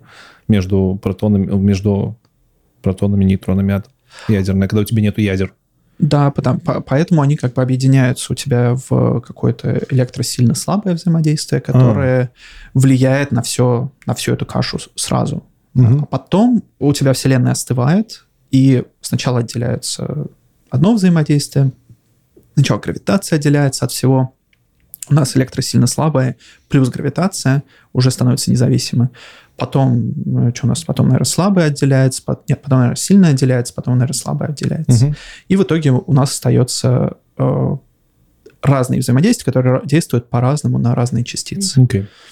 Насчет кварковой каши это интересный вопрос, потому что, я так понимаю, нет экспериментов, которые могли бы э, кварк достать из э, протона, либо нейтрона, либо любой другой частицы. Да. То есть их там вроде как пытаются доставать, но только его там как- как-то выбивают или что с ним происходит, возникает противоположный, что там кварк, или, короче, возникает mm-hmm. противоположная частица. Они снова собираются во что-то. Это примерно так происходит? Я не знаю, на самом деле, насколько есть эксперименты, которые именно пытаются выбить кварки. Может, это даже теория, я не знаю. Я слушал Семихатова, он там что-то рассказывал. А, может быть, я тут, тут не так шарю. А, есть странность, действительно, что кварки сами по себе не существуют. Вот есть причины, почему, возможно, это так. Есть некоторые законы сохранения, которые... Есть такой параметр у кварков, как цвет кварка. Они могут быть, ну, это не буквально цвет, это просто так назвали, что какое-то свойство. Да, аромат, цвет. Да, да, аромат, вообще, цвет. Замечательные да, кварки. А, и они, условно говоря, не могут существовать в цвете. У тебя все время должно быть э, какое-то какая-то комбинация кварков такая, что в сумме они дают бесцветную, бесцветную частицу. Почему так? Не знаю. А, отсюда у меня рождается следующий вопрос. Эм, то есть э, в рамках современной теории они не могут существовать независимо. Да. Э, в то же время сейчас мы скаканем на миллион уровней вверх. Есть нейтронные звезды, э, и по некоторым из теорий говорят, что, например, что, что где-то внутри нейтронной звезды, вроде как по выкладкам, должны быть... Ну, там не может быть атомов уже, там mm-hmm. не может быть даже протон... Атомов там, в принципе, это нейтронные звезды, но и нейтронов там тоже как-то вроде как и не должно быть. То есть, по идее, там какая-то вот эта вот кварковая каша, смесь mm-hmm. из кварков. Э, это, эта теория, ну, она, она существует, она описана, либо это что-то отдельно... Вполне, да-да. То есть... Э... Ну вот же тогда кварки, получается, отдельно тусуются Ну, там. не отдельно. Они на самом деле формируют... Ты можешь себе представить, что это такая вот одна огромная супер, частица. Супер частица. Такой, супер, частица. Да, да. А, окей. Ну, э, по большому счету, это можно сказать, у тебя есть... Э, они находятся в суперпозиции почему, вот большой, большой. Почему они там не, э, не преобразуются сразу же в кучу нейтронов, например? Почему это не взрывается и у тебя Слишком большое давление, слишком mm-hmm. большая температура, у тебя они, условно говоря, в, в, во все... Они двигаются слишком сильно у тебя, чтобы сформировать какую-то связь друг с другом. И э, можно представить по-другому, что у тебя их волновая функция оказывается размазанной, у каждого из них mm-hmm. размазанная на достаточно большую область пространства, таким образом, что у тебя все волновые функции перекрываются друг с другом, и они могут как бы постоянно находиться везде внутри ядра. Офигеть, офигеть. Э, нейронные звезды. Что это вообще такое? Что это за объект такой? Когда происходит коллапс э, э, сверхновой, у тебя вещество коллапсирует, то есть у тебя происходит взрыв очень большой силы в верхней части э, звезды, верхние слои звезды улетают в космос, формируют там туманности какие-нибудь, а нижние части коллапсируют и создают очень плотный объект. Это может быть либо черная дыра, мы это уже упоминали. Если масса звезды недостаточно э, э, для того, чтобы сформировать черную дыру, это получается просто очень плотный объект. Под действием гравитации гравитация настолько сильная, что она разрывает все атомные связи, разрывает вообще все, кроме, э, собственно, остаются только нейтроны. Ну, на самом деле, там более сложная структура. Угу. У, у звезды там есть много тоже слоев, возможно, мы не знаем. Точно. Куда деваются протоны и электроны? Протоны и электроны тоже существуют там отчасти, отчасти они э, пере... Как-то и, короче, все разрывает на разные частички, mm-hmm. вот, и оно формируется. У тебя на самом деле есть разные части, там есть электронные, есть и протоны, просто они по-разному, по-разному замешаны. Ну, я так понимаю, пропор- пропорции их меняются. Они пропорции их меняются. Преобразуются, да, да. наверное, да? Преобразуются, ну, в, э, как у тебя на кварки разрываются на... Mm. Точнее, у тебя частицы разрываются на кварки и формируют нейтроны как, как один из вариантов. Ну, электрон-то нельзя на кварке разорвать. Электрон нельзя, поэтому электроны существуют, там могут okay. существовать, там, но электроны меньше взаимодействуют, они могут просто улететь. Угу. То есть, получается, наше, наше Солнце, оно где-то в будущем превратится в нейтронную звезду? Солнце нет. Солнце недостаточно массивное. Скорее всего, Солнце превратится просто в карлик. Э, то есть, очень... Как бы долго остывающее ядро металлическое, которое кусок будет... железа, короче. Ну, кусок железа, да. А железо, потому что железо самый неактивный металл. Железо... Ну, все в железо. Все в железо, да. Синтезируется. Прикольно. И еще сверхновая. Не всем будет понятно, что такое сверхновая, когда наше солнышко и при каких обстоятельствах mm-hmm. сверхновая превратится. Солнышко, на самом деле, не превратится в сверхновую. Mm-hmm. Она превратится в просто новую. Эм, собственно, что происходит? Звезда чаще всего состоит, по большей части состоит из э, гелия и водорода. В процессе термоядерной реакции гелий и водород сталкиваются друг с другом и преобразуются в элементы э, господи, таблицы Менделеева. Менее химически активная по вот этой таблице активности. Да. И чем более они все больше сталкиваются, все более тяжелые элементы возникают, они чем ближе к ядру, тем более чем, тем больше давление, тем больше температура, тем больше у тебя возникает тяжелых элементов. В какой-то момент получается так, что э, формируется много железа, железа. После железа мы не можем сформировать э, более тяжелых элементов. И э, происходит э, как бы разрыв этого процесса, и у нас э, такой фазовый, фазовый переход, можно mm-hmm. сказать, случается. Как в случае со сверхновой, верхние слои точнее, нижние слои становятся слишком тяжелыми, они коллапсируют. А, в процессе коллапса выделяется огромное количество энергии в виде излучения, э, ну, других частиц, оно просто сметает верхние слои звезды, и происходит просто огромный взрыв, буквально. Э, это очень быстрый процесс? Это очень быстрый процесс, угу. да. Эм, в, возможно, другой процесс, когда звезда не очень массивная, это происходит медленнее. То есть ядро э, становится более плотным, а верхние слои атмосферы э, становятся меньше участвовать во всех этих процессах, и постепенно звезда растет. Она расширяется, то есть верхние слои как бы распухают, угу. они менее держатся за... не, не так сконцентрированы вокруг ядра.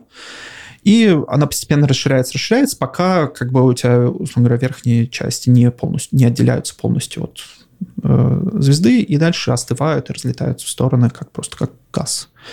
А центральная часть остается маленькой звездочкой, которая, или просто ядром из железа, которое остывает до, до, до скончания веков. Мы такие ядра железные наблюдаем с телескопа? Или, или нет? Я хочу сказать, что наблюдаем, Наверное, но я не сложно. уверен. Да. Они, потому что, ну, как бы изначально это звездочки, да, они просто очень-очень э, блеклые. А, там нету, там могут происходить какие-то остаточные ядерные процессы, потому что у тебя в случае с, со сверхновой у тебя произошел вот этот очень быстрый коллапс. Ну, и, дофигища да. энергии, она поэтому очень яркая да. во всех спектрах. А в случае с новой он, этот процесс очень медленный. Соответственно, то, что остается в центре, оно не обязательно сразу там, преобразуется. Там, не только железо, там mm-hmm. остаются другие вещества. Могут происходить постепенно процессы горения заканчиваются. Оно просто постепенно остывает. И когда-то в далеком будущем оказывается, да, оказывается просто, ну, там, может, не только железо, а тоже другие элементы, но уже без термоядерного процесса. То есть получается, и при этом мы наблюдаем э, вот эти, мы наблюдаем образование сверхновых, новых, нейтронных звезд даже уже наверное, наблюдаем, да. черных дыр, но мы не наблюдаем процесса формирования новых звезд, насколько я понимаю. Не напрямую, но мы наблюдаем области, где должны формироваться новые звезды. Потому что формирование новой звезды это очень долгий процесс. Угу. Да? То есть мы ожидаем, что это... у нас есть вот этот межгалактический газ или межпланетарный газ, который долгое-долгое время концентрируется под действием гравитации, и в какой-то момент он зажигается, тер... термоядерный процесс. Вот сам момент зажигания мы не наблюдаем, но мы наблюдаем места, э, где должны рождаться новые звезды, скопления новых звезд, просто потому что там огромное количество этого газа. А значит ли это, что звезды умирают быстрее, чем рождаются? Да, наверное, нет. Я бы так не сказал. Быстрее, но в смысле процесс... Ну, то есть, что мы живем сейчас в умирающей вселенной? Не, наверное, я бы так не сказал. Окей. Есть уже много поколений звезд, на самом деле. Да? Есть звезды, более, которые состоят уже из... Я думаю, что... Окей, здесь я могу ошибаться. Я забыл, но мне кажется, что Солнце тоже является звездой не первого поколения. Ну, тут вопрос скорее в том, что если мы детектируем много смертей звезд и мало образований, то, наверное, их больше умирает. Либо их, э, их процесс умирания просто сильно более яркий, поэтому мы чаще... Я, я думаю, что это... Мы не так часто, на самом деле, видим эти процессы. Скажем, в нашей галактике мы... Я даже не помню, видели мы когда-нибудь сверхновую или нет. Наверное, нет. Я не помню. Э, большая часть сверхновых, которые мы наблюдаем, приходит из очень-очень далеких галактик. Вопрос по поводу наблюдения еще тоже меня интересовал. Вот э, картинка на твоей майке – это квазар в центре нашей галактики. Почему-то всегда казалось, что центр нашей галактики, ну, это прям настолько плотное скопление звезд, что вот ну, не бывает такого окошка, чтобы напрямую видеть. Оно реально было так, такое окошко, и там просто нет такого скопления, чтобы его видно не было. Или это как-то по-другому детектировалось? Э, во-первых, нет такого скопления. Э, то есть, mm-hmm. на самом деле, достаточно... Э, там плотно со звездами, но не настолько плотно. В принципе, звезды вокруг центра галактики вращаются очень быстро, поэтому мы можем, условно говоря, усреднять, даже если они какое-то время перекрывают нам вид. Mm, накладывать центр, просто. Да, можем накладывать. Как бы результат этих измерений, это же много лет mm-hmm. сбора данных. Так что да, в этом смысле нам ничего не мешает. Нам сильно мешает межгалактический газ. Это да. Но, слава богу, он поглощает в основном только в видимом диапазоне. Так, у меня почти закончились вопросы, которые были в конве. Угу. Осталось много вопросов не в конве. Рубрика рандом. Хотя они все равно в рамках, в рамках физики. Это вопросы из физики. Э, сейчас очень хочется, чтобы ты попробовал объяснить простыми словами, Э, что за теория струн? И что за петлевая квантовая теория гравитации? Да, простыми словами. Ну вот у нас есть, э, что у нас есть теория квантового поля. Это, это какой-то базис, вокруг в котором уже выстраиваются эти теории? Либо это конкурирующие? Нет, либо... я бы сказал, что это более... Или из другой вообще области? Они пытаются делать э, петлевая квантовая гравитация чуть ближе к квантовой теории э, поля, но я, честно говоря, меньше не знаю даже. Mm-hmm. Я не уверен, что я смогу рассказать нормально. Но, наверное, никто не знает. На ней очень мало людей работает, к сожалению.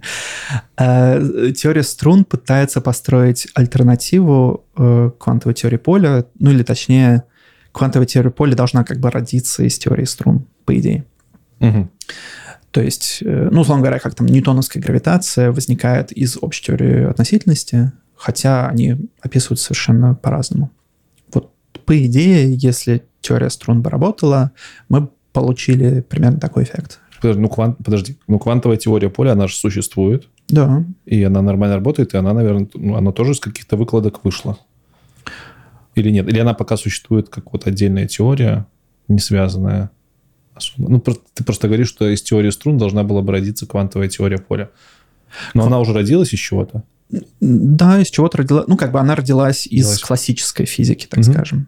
Вот. А идея в том, что квантовая теория поля должна быть включена, должна быть одним из пределов теории струн, но теория струн должна быть более общей теорией. Mm, понятно.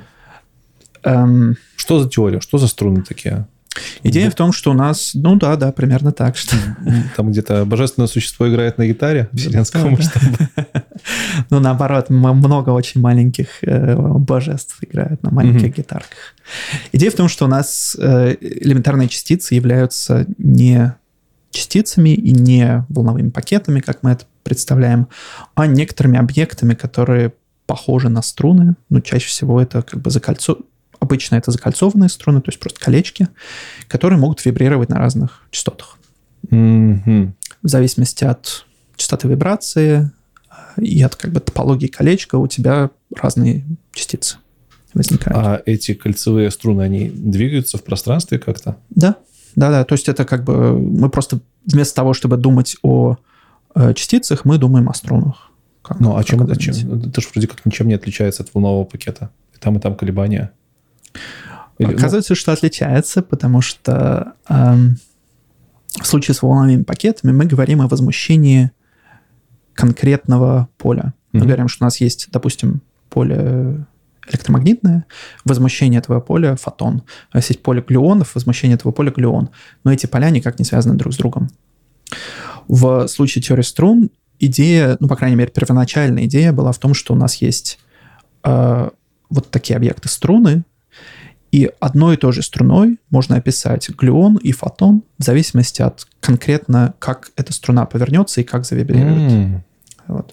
С таким образом можно оби- одни, одним одной вот это вот понятием струны можно описать э, много частиц сразу, много взаимодействий, ну, частиц, разных частиц сразу. И взаимодействий тоже. Все это решит еще проблему единого, единой теории взаимодействия. Да, э, как бы изначально э, теория струн создавалась для того, чтобы объединить сильное, слабое и электромагнитное взаимодействие в одно. Потом оказалось, что когда все посчитали, э, что гравитация автоматически возникает в такой теории. Причем примерно ну, такое вот, как, как мы бы и ожидали. И в тот момент это был большой прорыв, и все ринулись работать в теории струн. Потому что очень редко было такое, что теория, которая создана для одной части Вселенной, предсказывает совсем ортогональное что-то. Э, но, к сожалению, первые успехи потом не привели ни к чему. То есть потом много-много лет э, следовало развитие теории струн, они усложнялись, появлялись там, замкнутые, незамкнутые струны, появлялись такие, то, что называется, браны, то есть это вместо одномерного объекта, это там, двумерные объекты, которые тоже как-то друг с другом сталкивались. В общем, теория все больше усложнялась, становилась все менее... Э, все больше удалялась от реальности, потому что на нее накладывалось все больше разных слоев, и наша реальность, которую мы наблюдаем, оказывалась все меньшей частью того всего, эм, все, всех возможных э, вариантов этой теории. И, ну, собственно, сейчас мы э, пришли к тому, что пока теория струн э, фактически не может описать то, что нашу Вселенную и то, что мы наблюдаем. То есть пока ее в, шуфля... в шуфлятку, отла- от- от- не шуфлятку, а как это называется? Подвижной ящичек, это белорусское слово. Отложили куда-то в А, полочку. Нет, не отложили. Все очень активно работают, но э, проблема, э, я, наверное, не совсем правильно выразился с тем, что теория струн может объяснить нашу Вселенную, но точно так же она может объяснить практически любую другую. То есть у нее нет никакой предсказательной силы. На самом деле теория струн это не одна теория, а огромное-огромное количество разных теорий с разными параметрами, и мы не знаем, как выбрать, какая из них правильная.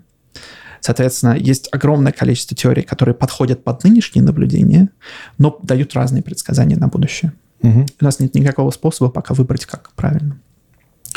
Для кого-то это является тупиком, и какие-то ученые говорят, что, в общем, нам нужно развивать что-то другое.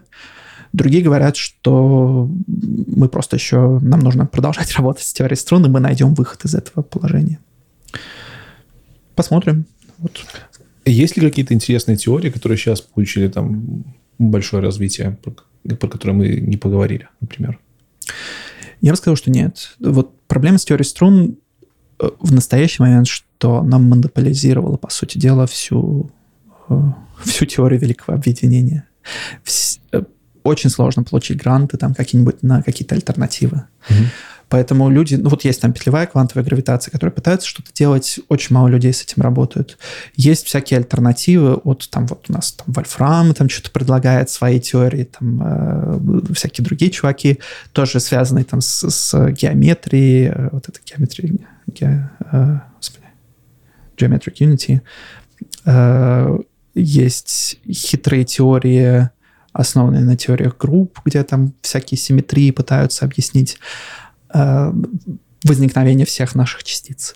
К сожалению, все эти теории выглядят очень интересно, Мгм. но почти никто над ними не работает. Потому что, опять же, они, с одной стороны, настолько сильно отстали от теории струн, в том, что они могут сделать, чтобы просто догнать, это нужно те же самые там 30 лет, те же самые там десятками тысяч людей потратить э, на то, чтобы их развить. Мгм. Математического аппарата хватает на данный момент, чтобы работать со всеми этими теориями? Математика идет на опережение, либо наоборот где-то отстает? Наверное, наверное, сложно сказать, потому что, с одной стороны, теория струн сейчас это большая область математики, на самом деле, даже, возможно, в большей степени математики, чем физики Мгм. стала. Она была очень продуктивна в создании новых областей математики, собственно. Для других теорий они чаще всего требуют очень хитрых эм, дополнений к существующей математике, которые обычно не рассматриваются. Э, или каких-то экзотические варианты математических конструкций, которые либо никто не рассматривает, либо, опять же, там всего пара человек, может быть, этим занимаются. Поэтому, возможно, они существуют параллельно. То есть математика идет в свои стороны, потому что ей интересны одни вещи, а Мгм. физика в другие. Э, В копилку нейрон, нейтронных звезд, э, нейронная звезда у нас в голове, это нейтронные звезды, э, есть еще такие штуки, как пульсары, радиопульсары. Что это такое? А, Пульсары — это звезды, которые меняют... Нет, так скажем. А, Когда нейтронные звезды вращаются, они- у них очень сильное магнитное поле. И э, в связи с этим как бы это магнитное поле создает излучение радиоволн, ну и на самом деле других частиц тоже, на, чаще всего на полюсах э, звезды. Мгм. За счет этого получается, что у нас есть как бы звезда, она вращается, и есть джеты, которые из полюсов смотрят. Так вот, пульсары — это такие звезды, которые, которые мы видим, когда они вращаются, они иногда этим джетом проходят по Земле, и мы наблюдаем их как вс- вспышки такие на, на небе. Соответственно, проходят они просто ну, вот, раз в какое-то, в какое-то время. И Для нас это не опасно? Для нас не опасно. Ну, те- нет, техники? нет, нет, не опасно. Окей. Недостаточно сильно. Вот если бы тут где-нибудь недалеко было, тогда бы это была бы проблема. Это очень сильный джет. Э, Соответственно, да, пульсары э, хороши тем, что они очень хорошо описывают теории, и мы хорошо понимаем, э, их периодичность, они практически, они затухают, но очень медленно, и мы их можем использовать в качестве, так скажем, маркеров для разных других наблюдений. Э, скажем, есть способ поиска гравитационных волн через пульсары. Когда у тебя пульсар, есть два пульсара в разных частях галактики, они вращаются с заданной скоростью, но когда проходит э, гравитационная волна, она немножко изменяет скорость э, прохождения угу. по оси. И, соответственно, э, тайминг этого пульсара немножко задерживается. Дальше, когда проходит э, гравитационная волна через следующий пульсар, который находится там где-нибудь в каком-то, на каком-то расстоянии, его тайминг тоже меняется похожим образом. Э, мы наблюдаем, не знаю, там сотню разных пульсаров, и коррелируя вот эти задержки в пульсации, мы можем сказать, что окей, прошла гравитационная волна с такого-то направления в... и повлияла на все эти пульсары. Тут у меня сразу вопрос. Э, ты уже говорил, что гравитационная волна распространяется со скоростью света? Да. Как в этом случае можно детектировать ее изменения, если пока она от одного пульсара до другого дойдет, там типа пройдет миллионы лет? Или мы детектируем типа волн, волны, которые возле нас где-то пролетают? Или, или... Они не обязательно распространяются по прямой, да, то есть это не то, что она там прошла через один, а потом она прошла через другой. Угу. Если два пульсара находятся на близком расстоянии на радиусе от центра, от источника гравитационной волны, гравитационная волна просто актив, как бы фронт э, может пересечь два пульсара практически одновременно. Если они стоят... А, все, если они на одинаковом расстоянии На одинаковом расстоянии от источника, да, от источника. Понятно. Почему вообще гравитационная волна распространяется скоростью света? Потому что э, специальный цвет носительности запрещает? Или, или... Э, да, у нас, у нас не может ничего распространяться быстрее скорости света. А, гравит... Точнее так, мы не можем передавать энергию быстрее скорости света. Mm. Гравитационные волны переносят энергию, соответственно, они распро... должны распространяться со скоростью света. Можно было бы предположить, что они бегут быстрее, тогда у нас была какая-нибудь альтернативная теория, э, но мы не так давно наблюдали слияние нейтронных звезд одновременно с помощью гравитационных волн и в электромагнитном диапазоне. И мы увидели приход э, гравитационного излучения и электромагнитного излучения практически одновременно. Ну, то есть одновременно. Mm-hmm. Э, с точностью там, до 10 минус какой-то там 20 или что-то такое. Так. Окей, с этим разобрались. Mm-hmm. По поводу перемещения со скоростью выше скорости света, тут, ну, наверное, это спекулятивно будет, но тем не менее есть такие интересные способы. Вот у меня есть э, один из любимых фантастов, Сергей Снегов такой был, советский физик. Очень люблю. Да. Читал его «Люди как боги». Да, читал, конечно. Помнишь генератор Танеева? Движок в, э, в космокораблях у них, который э, сжигал пространство перед собой и генерировал сзади. И таким mm-hmm. макаром двигались быстрее скорости света, потому что они пространство как бы генерировали. Там не шло речи о распространении света. Насколько, насколько это вообще реально? Э, реально, ну, так скажем, у нас нет принципиального запрета на это. Даже есть идеи, как такие двигатели можно реализовать. Э, как же он называется? Э, пузырь. Я все время забываю, какая сложная фамилия, Аль-Кубьери, что-то такое, mm-hmm. забыл. Эм, идея ровно такая. Ты с, э, создаешь разные... Ну, ты не сжираешь пространство, но создаешь разную кривизну пространства mm-hmm. перед кораблем и за кораблем. Таким образом, как бы ты под себя под, подтягиваешь пространство. А, по идее, такое можно было бы создать, как именно, не очень понятно. То есть, возможно, это требует, опять же, каких-то бешеных энергий, возможно, это требует отрицательной энергии, но принципиального запрета нет. Так что это один из вариантов, как мы могли бы... Оно, а, а как это согласуется с теорией относительности? Ну, это согласуется, тут запрета нет. Это, это согласуется, это... потому что локально он двигается со скоростью гораздо меньше скорости света. Он даже стоит вообще. Ну, может, даже стоит, да.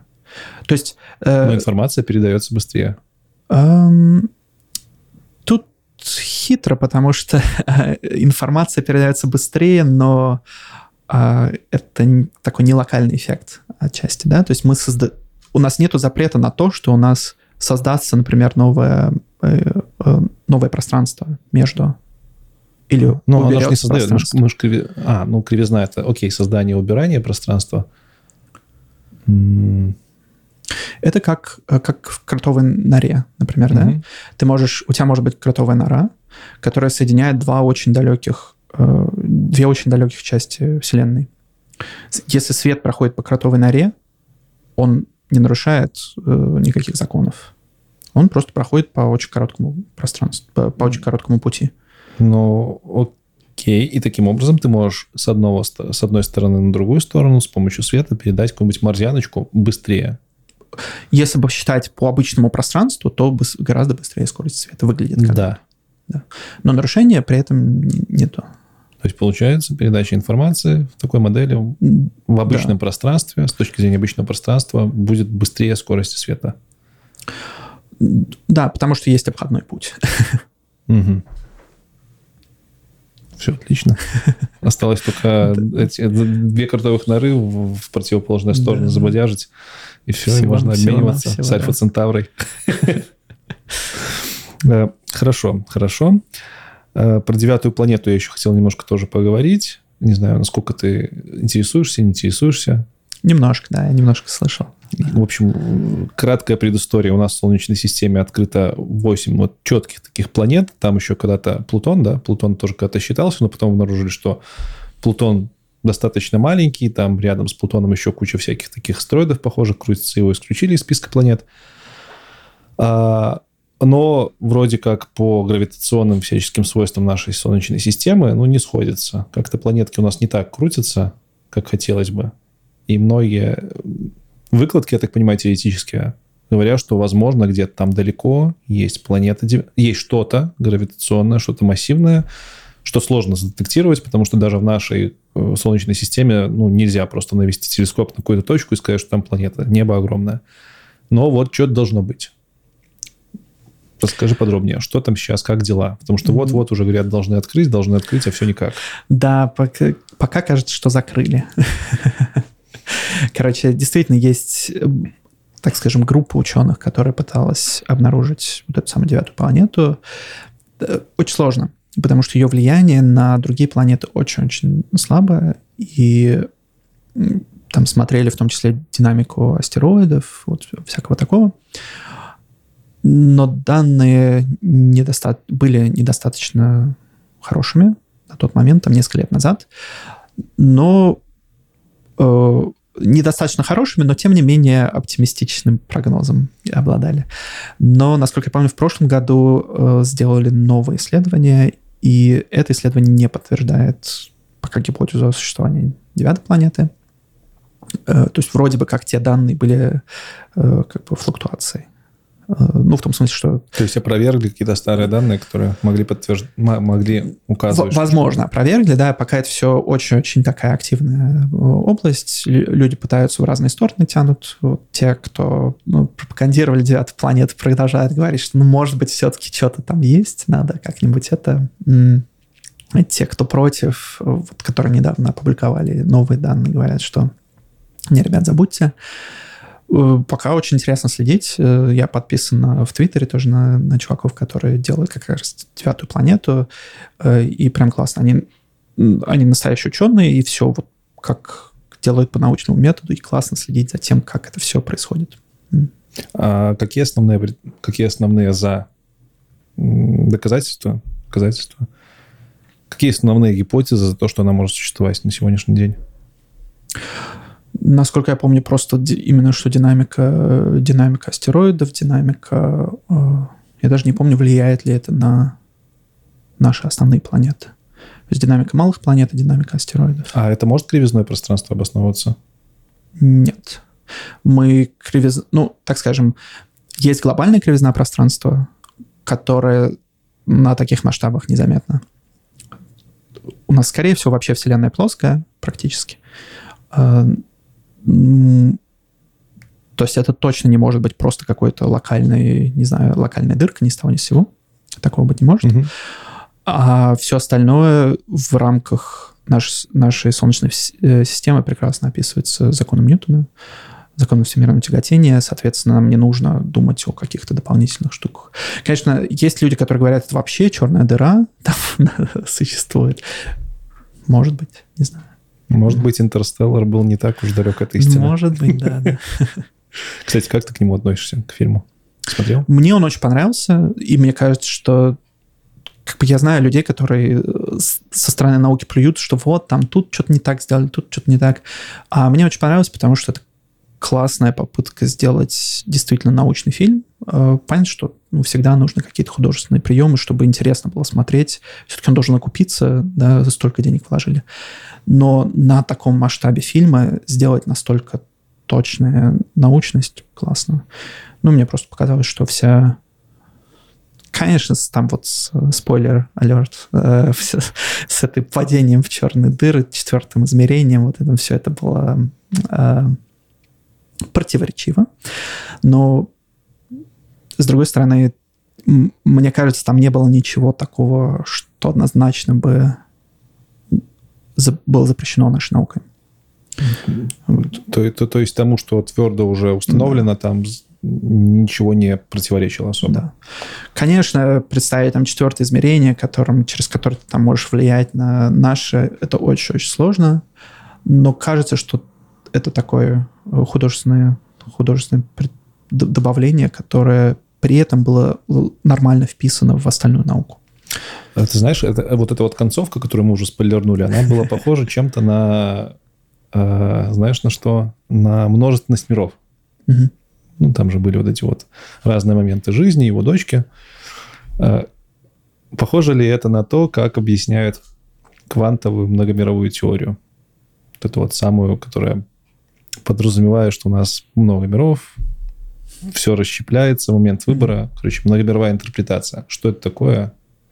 Как это работает? Не похоже, а, потому что в многомировой интерпретации миры не взаимодействуют с собой никаким образом. То есть ты не можешь из одного мира дотянуться в другой. Собственно, идея такая, что, э, как мы уже говорили где-то в начале, что у нас есть проблема, что в момент измерения квантовая система ведет себя несколькими образами одновременно. Э, ну, так, э, так скажем, у нас, например, есть шарик, который находится в суперпозиции слева и справа. Угу. Мы производим измерения. И в этот момент волновая функция, то, что называют, коллапсирует в один из вариантов, либо слева, либо справа. Как этот коллапс происходит, никто не знает. И более того, этот коллапс происходит быстрее скорости света. Да, то есть у нас волновая функция существовала везде в пространстве, а потом коллапсировала в одну как конкретную мы можем точку. узнать, что она быстрее скорости света э, происходит? Ну, мы, мы, мы же это, мы ж, э, коллапс это фиксируем своими детекторами. Фиксация не быстрее скорости света. Мы можем одновременно, мы можем развести э, вот эти части, например, два фотона, которые были запутаны друг ага. с другом, развести их так далеко, что, э, э, так скажем, развести друг от друга и измерить одновременно э, синхронизировать частицы и измерить э, часы и измерить одновременно.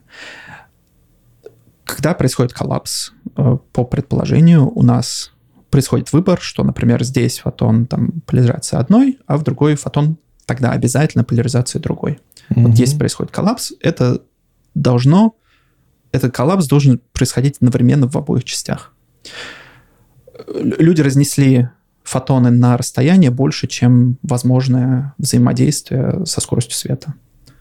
И доказали, что коллапс точно происходит, потому что они видят корреляции между этими фотонами.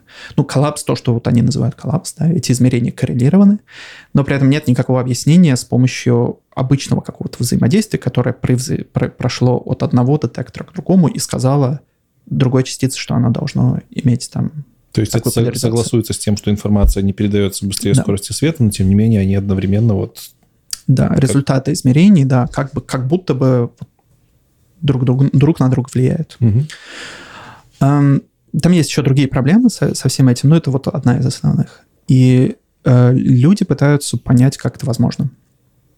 Есть разные варианты. Э, один из вариантов, что на самом деле никакого коллапса нету. А что происходит, это наш мир разделяется на два возможных варианта. В одном варианте мы ну, там, в примере с шариками мы нашли шарик слева, а в другом варианте мы нашли шарик справа.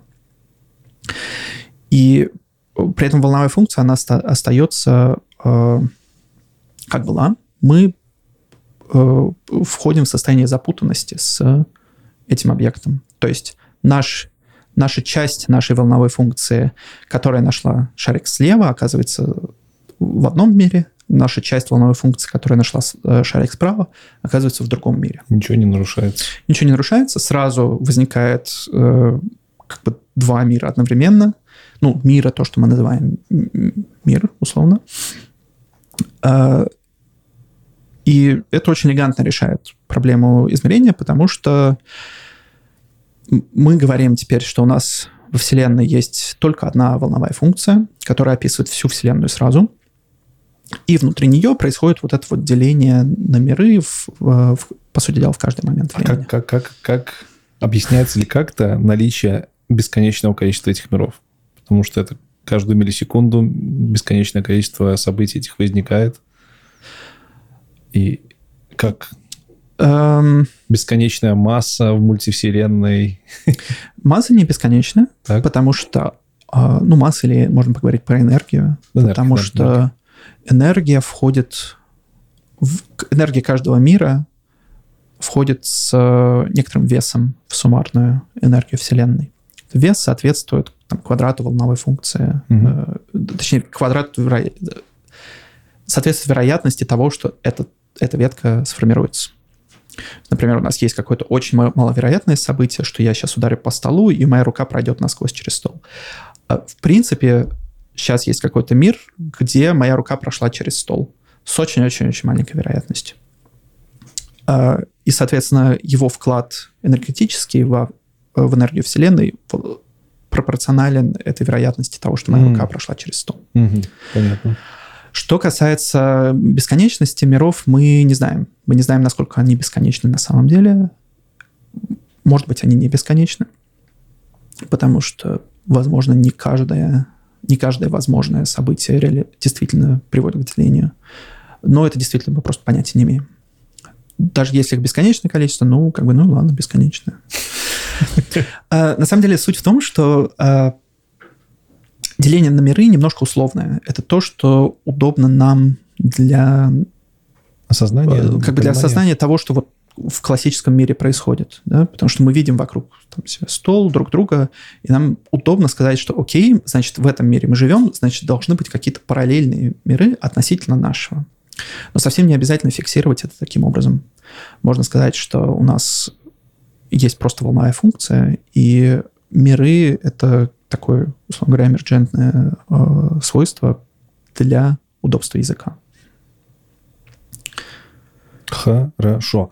А эта интерпретация, она практическое применение какое-то несет, либо это графоманство такое своего рода? Это графоманство. Ну, практическое применение в том, что оно поясняет, э, оно не требует новой физики. Да, все остальные интерпретации требуют новую физику в той или иной степени. А это значит, что они как раз могут влиять на не знаю, точность работы наших компьютеров или что-нибудь такое. Так что понимать это было бы хорошо. Окей. Okay.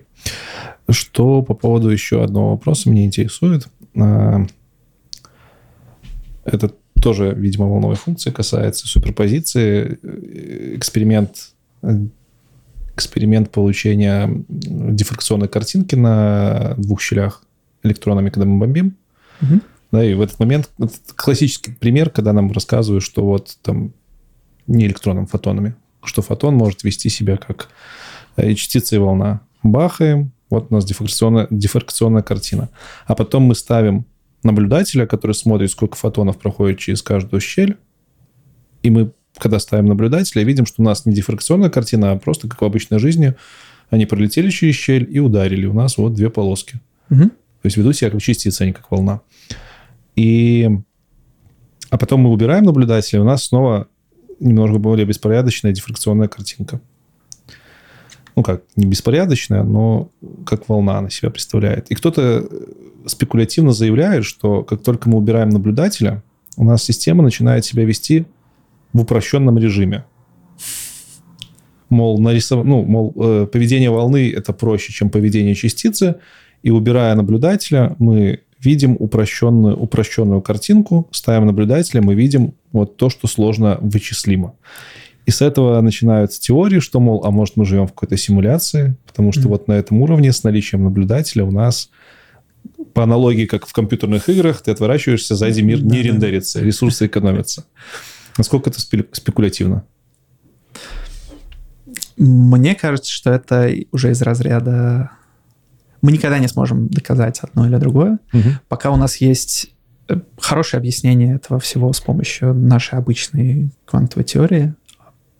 Кажется, что добавлять симуляция это немножко... Ну, короче, слишком. квантовая теория все нормально это объясняет. Квантовая и... теория все нормально объясняет. Окей, э, это тот же самый вопрос, как теория измерения, mm-hmm. в смысле проблема измерения. Соответственно, каждый вариант интерпретации квантовой механики решает его по-своему немножко. Но с поправкой на это все остальное понятно. Короче, надо осознать суперпозицию. Надо, все, да. все будет отлично. Последние вопросы у меня остаются. Э, последние вопросы, они у меня более общего характера, вообще не связаны, наверное, с физикой. Угу. Ты, как человек глубоко погруженный в науку, э, ответил ли для себя на вопрос, может, отвечаешь, а может, не отвечал, вообще, в принципе, зачем мы существуем здесь, как люди, как человеки? Какой наш смысл? Случайная квантовая флуктуация. Ну, на самом деле, я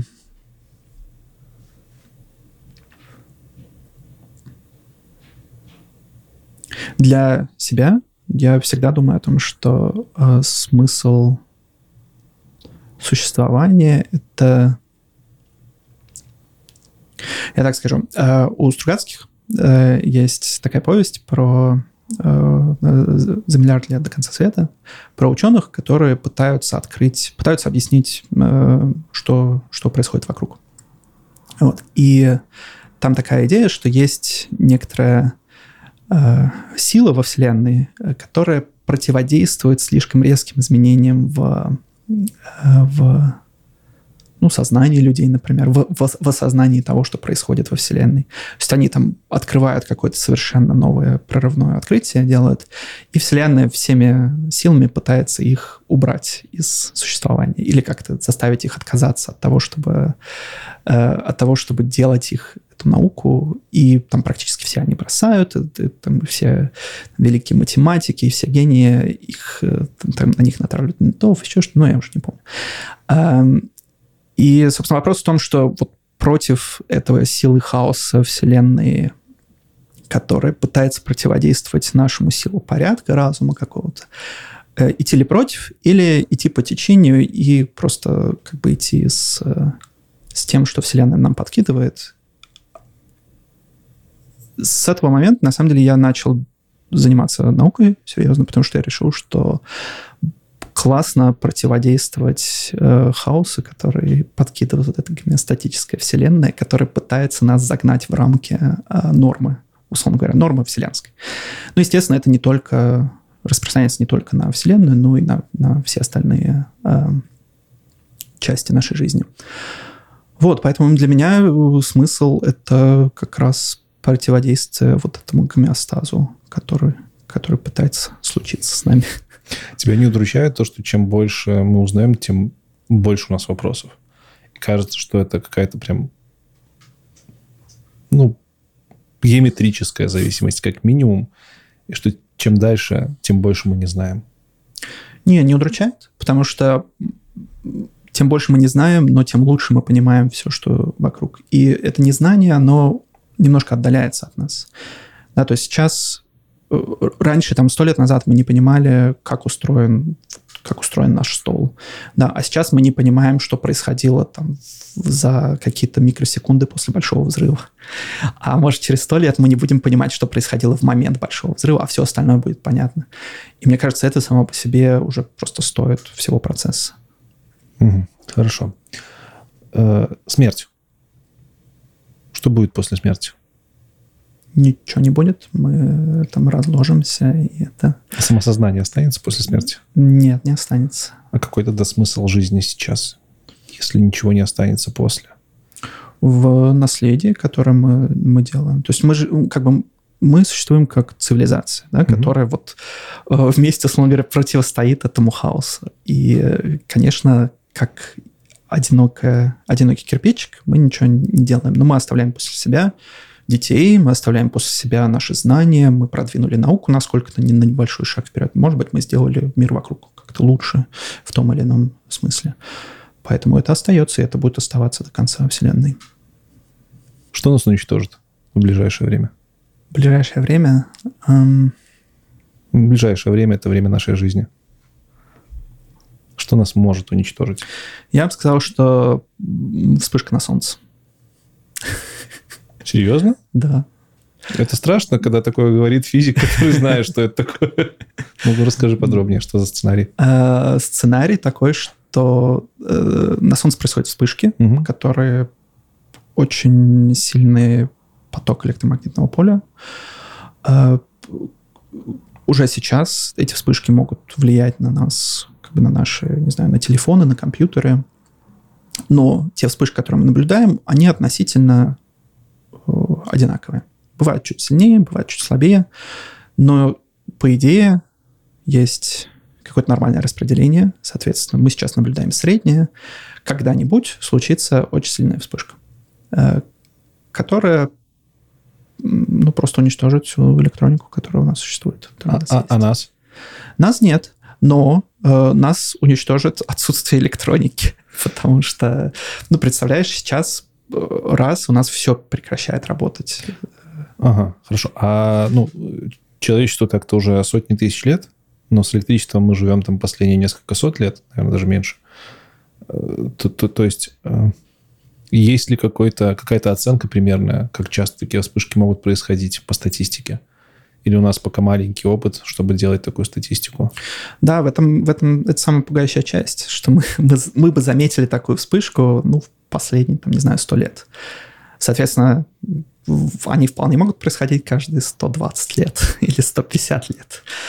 Э, э, все остальные угрозы, там, не знаю, там, условно говоря, атомной войны, вот этого всего, эм, они не кажутся такими непредсказуемыми угу. и не кажутся такими бесперспективными.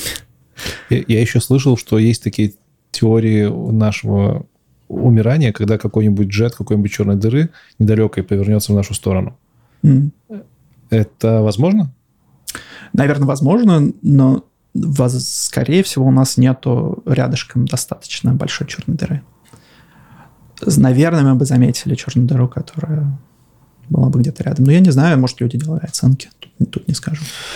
Ой. у меня есть... Я вспомнил еще одну теорию, как мы можем закончиться. Очень классная. А, короче, э, теория в том, что у нас есть э, квантовый вакуум, угу. и, возможно, есть квантовый вакуум более низкой энергии. Соответственно, сейчас все, что у нас есть, оно задано все взаимодействия между частицами, а, они, оно задано вакуумом нынешней энергии. Возможно, форма, как бы, форма квантового поля а, такова, что мы находимся только в локальном минимуме. Mm-hmm. А есть какой-то вакуум, который находится еще на более низкой энергии. И в какой-то момент может произойти фазовый переход. И тогда а, все частицы, все, что нас, нас окружает, полностью развалится моментально. В какой-то момент, в какой-то части Вселенной происходит этот фазовый переход, и все, все известное взаимодействие, все-все-все, все, что есть, э, перестает быть, как оно есть. А распространяется, но со скоростью света? со скоростью света, да. Ну, то есть нам, в принципе, может, оно уже где-то проходит? Может быть, да. Может, на самом деле оно вот, вот там. Люци не похоже, что ты описывал в последней книжке. Да, да Там тоже пространство я... распадалось. А, а какие, при, при каких условиях этот фазовый переход может произойти? Случайная флуктуация. Просто квантовая флуктуация, которая случайным образом Вау. Переход. Вау. Ладно, будем надеяться, что в ближайшее время ничего такого не произойдет. Будем надеяться. Тебе желаю, Миш, побольше э, крутых открытий, таких прям, которые будут штырить. Спасибо большое. Ну и публикаций научных. Спасибо за то, что посвятил это время. Классно. Спасибо тебе, что пригласил. Было очень интересно. Взаимно.